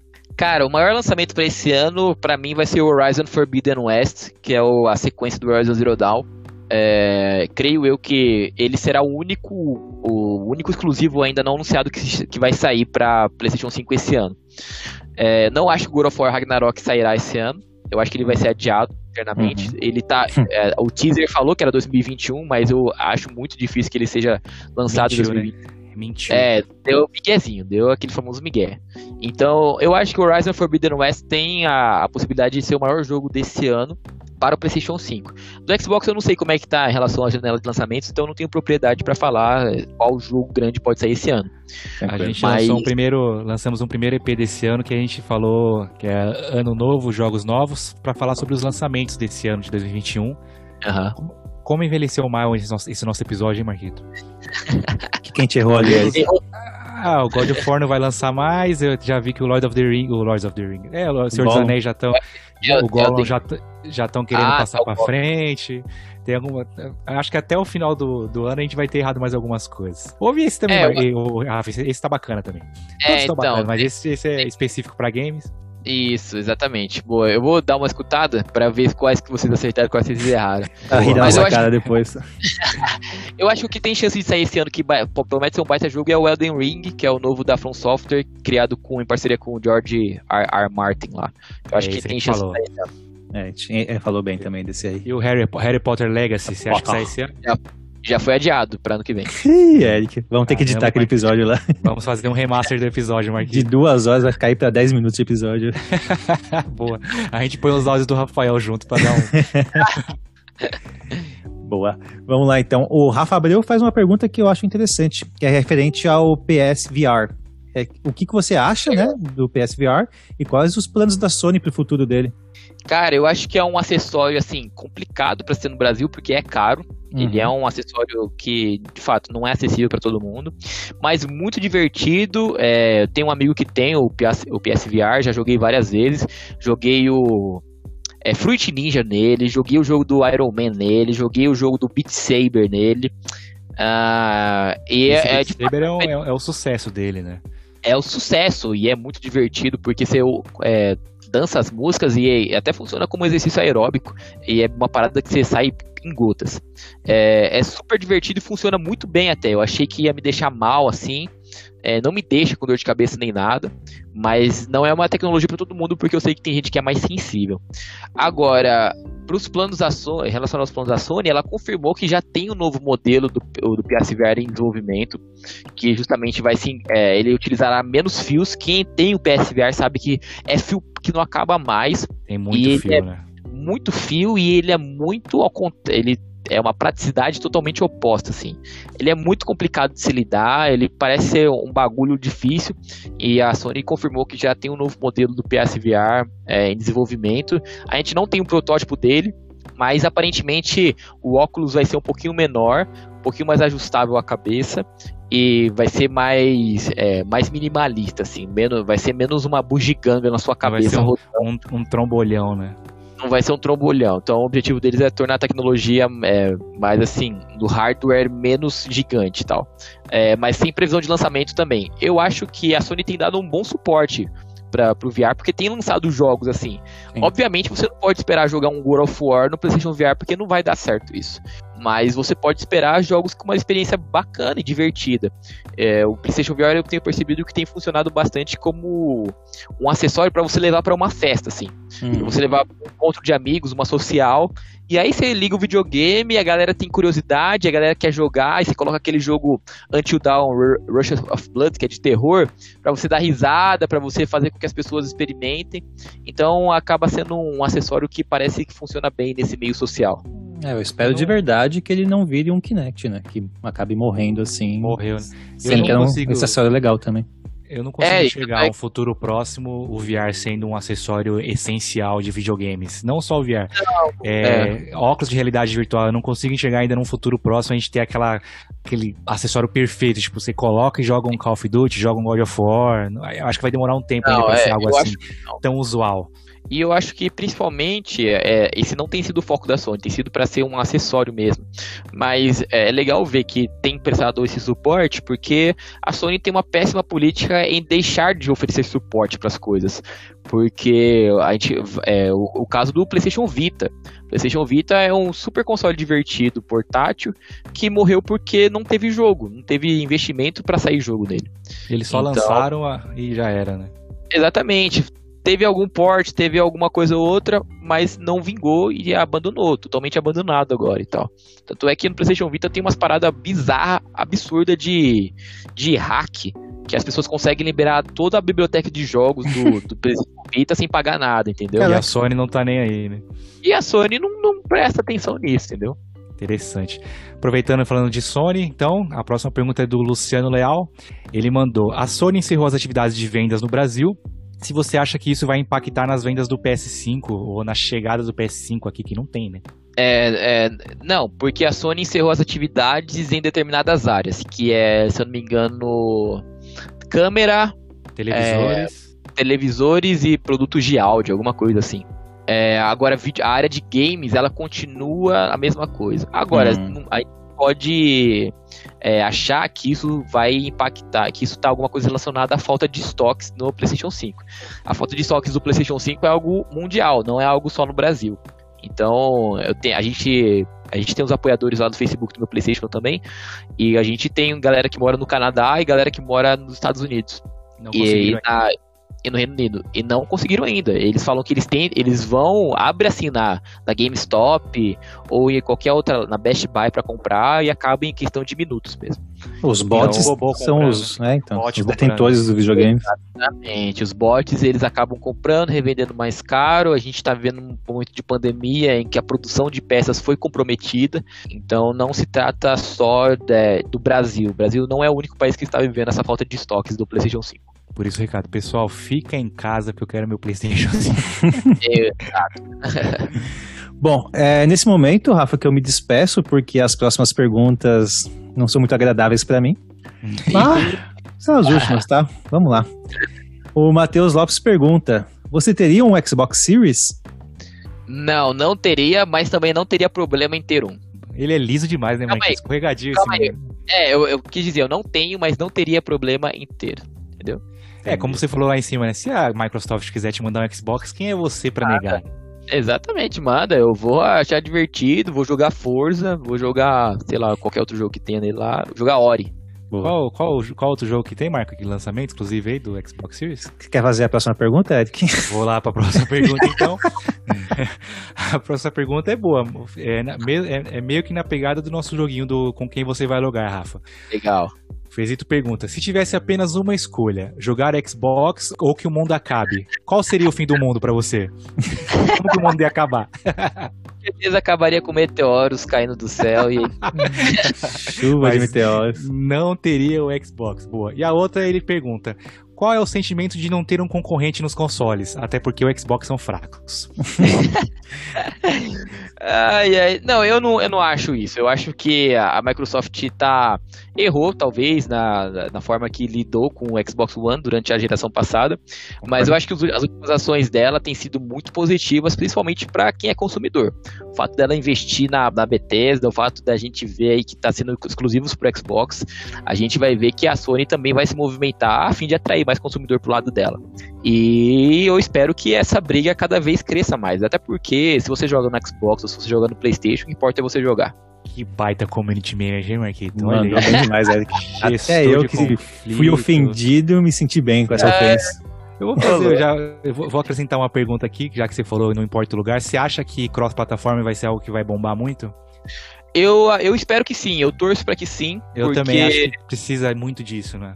Eu acho que é uma parada que a, as empresas estão começando a se atentar agora, mas que ainda precisa de muito cuidado no sentido de produzir tecnologia para que seja uma conexão saudável. Porque, por exemplo, a gente, eu jogo Warzone e quando eu jogo Warzone sem ele, é, habilitar o crossplay para a galera do PC, demora muito para achar as partidas. Para achar a partida, você só acha com cross.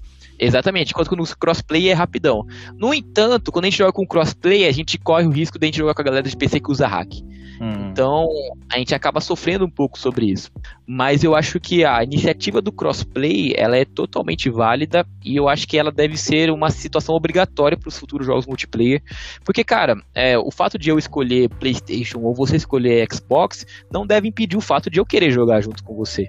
Até porque o jogo está disponível em ambas as plataformas e não faz sentido você restringir a comunidade que você pode interagir.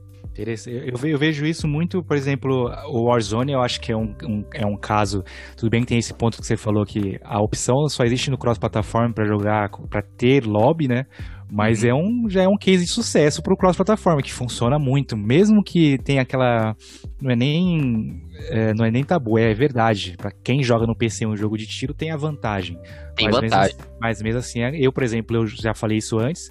Eu jogo Warzone com dois amigos do PlayStation e outro do computador. Já jogo, tem vezes que joga um, eu mais um cara do PlayStation, um no computador e outro do Xbox. É uma interação muito bacana. Tem uns amigos nossos que jogam FIFA. A gente tem um grupo que o pessoal conversa e tal. E tem um que é do Xbox. E fica aquela rixa, ah, se eu te pegar, você, vou ganhar do seu time e tal, mas pena que você tá no Xbox e tal. Se tivesse cross-plataforma, era só, mano, põe ficha aí que vamos, vamos jogar então. Vamos jogar, exatamente. E, e o FIFA aí não tem. O FIFA acho que é o próximo jogo que é, é, é necessário demais é ter cross-plataforma.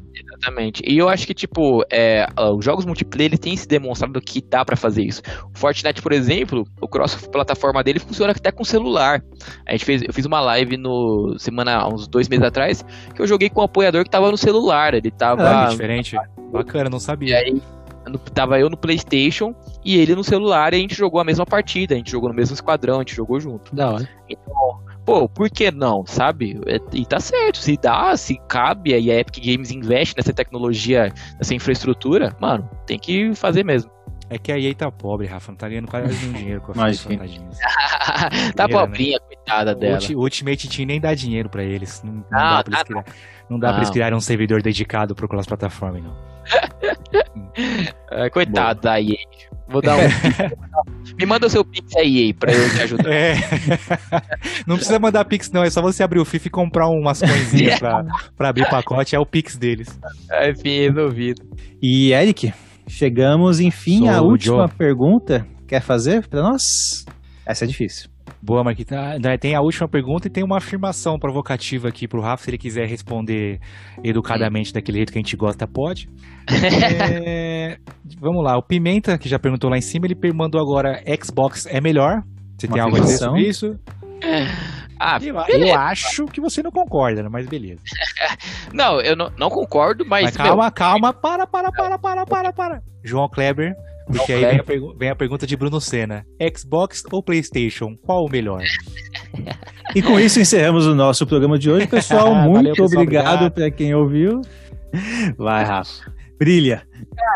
Cara, é, obviamente eu discordo, mas assim, discordo porque as minhas preferências são voltadas para o PlayStation. Eu gosto do que a PlayStation me oferece do God of War, eu gosto do que a PlayStation me oferece no Horizon, no Ghost of Tsushima, eu gosto do, do Ratchet Clank, eu gosto desses jogos exclusivos que a PlayStation tem, por isso que eu vou sempre achá-la, considerá-la melhor. Agora, se você me fala assim, os serviços do Xbox são melhor, mano, não tem como eu discutir, porque a gente não tem ainda um serviço que bate de frente com o Xbox Game Pass, por exemplo. Então, eu acho que tudo se trata daquilo que você tem preferência. Se você tem preferência de fato nisso aí, mano, obviamente o Xbox vai ser melhor para você. No entanto, eu tô buscando jogos é, com uma experiência imersiva, narrativos, que se encontram no PlayStation, por isso eu acho que o PlayStation é melhor. Hashtag aula. O pai jantou. Botarei aplausos tá janta, depois. Tá na hora da janta já, Rafael? Que tá, jantou, mas jantou bonito. Tá bem, não precisa nem pedir a pizza agora depois desse podcast, que tá de estomaguinho cheinho. Ah, mancado, mancado. Ah, mandou bem na resposta. Marquitos, tô saindo desse, desse episódio com alegre, contente e saltitante. A parceria com, com o Rafa foi. Ah, parecia Bebeto e Romário 94. Funcionou Só... bem demais, hein, velho? Ah, bom, bom demais. Ele fez, fez o meu trabalho de arqui-inimigo da sua pessoa muito mais fácil. Então, depois de, depois de todo esse episódio bacana que a gente falou sobre PlayStation, sobre o meu PlayStation, hoje eu voltarei à frase padrão, Marquito, irei deslogar, mas não Boa. antes sem agradecer o Rafa pela participação e por disponibilizar o tempo dele para vir falar com a gente, que como a gente viu aí, tem bastante coisa para fazer voltado para o site, e só dele tirar essas quatro horas de gravação para falar com a gente foi, foi bem bacana. Obrigado mesmo, Rafa. Também tenho a agradecer ao Rafa, Eric, porque mesmo com todas as farpas que eu ouvi, eu aceitei com muito carinho e foi muito divertido, cara. Foi um papo bem gostoso, descontraído. Deu uma aula pra gente, falou com muito entusiasmo, o que foi mais gostoso de ver. Cara, deu vontade, assim, de trabalhar pro meu PlayStation, deu vontade de jogar PlayStation, deu vontade de jogar videogame no modo geral. Foi muito Olha legal aí, Rafa, a conversa. Pode colocar isso no seu currículo aí. Transformei um cachista. Transformei um cachista. Não falei isso, não falei isso. Rafa, mas... quer deixar algum direcionamento, suas redes sociais, rede social do meu Playstation? A maioria do pessoal conhece, mas se quiser falar aí, horário de live e tudo mais, o espaço é seu. Pô, obrigado, gente. Novamente, só reforçar isso aí. É, foi um prazer gigantesco para participar com vocês. Cara, eu tô no meu PlayStation lá no Instagram. Então, você, lá no Instagram é meu PS Underline Oficial. No Twitter você coloca meu PlayStation. No Facebook você coloca meu PlayStation, que você vai achar a gente. É, no TikTok também, meu PS Underline Oficial. É, as minhas redes é, pessoais todas, inclusive na PSN, se você quiser me adicionar, é Rafael com PH, B, BCX, tudo minúsculo. Então, Rafael BCX. É, tô, eu tô ultimamente fazendo muita live lá no Facebook. Então, geralmente, todos os dias às 23 horas a gente tá online.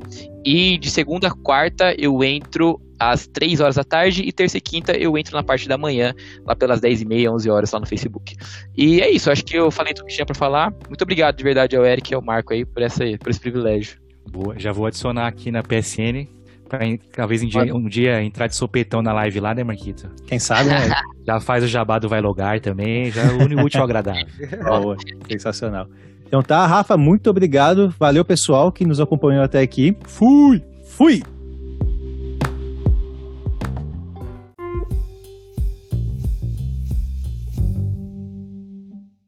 Na hora da foto, abraçado. a foto abraçada com ele, Marquinhos. Ah, boa, com certeza. Depois, depois. Na hora da foto eu vou pegar ele, sim, com certeza. Boa. Na hora da foto eu vou estar com o meu videogame aqui do lado também. Aí, vai ficar bom.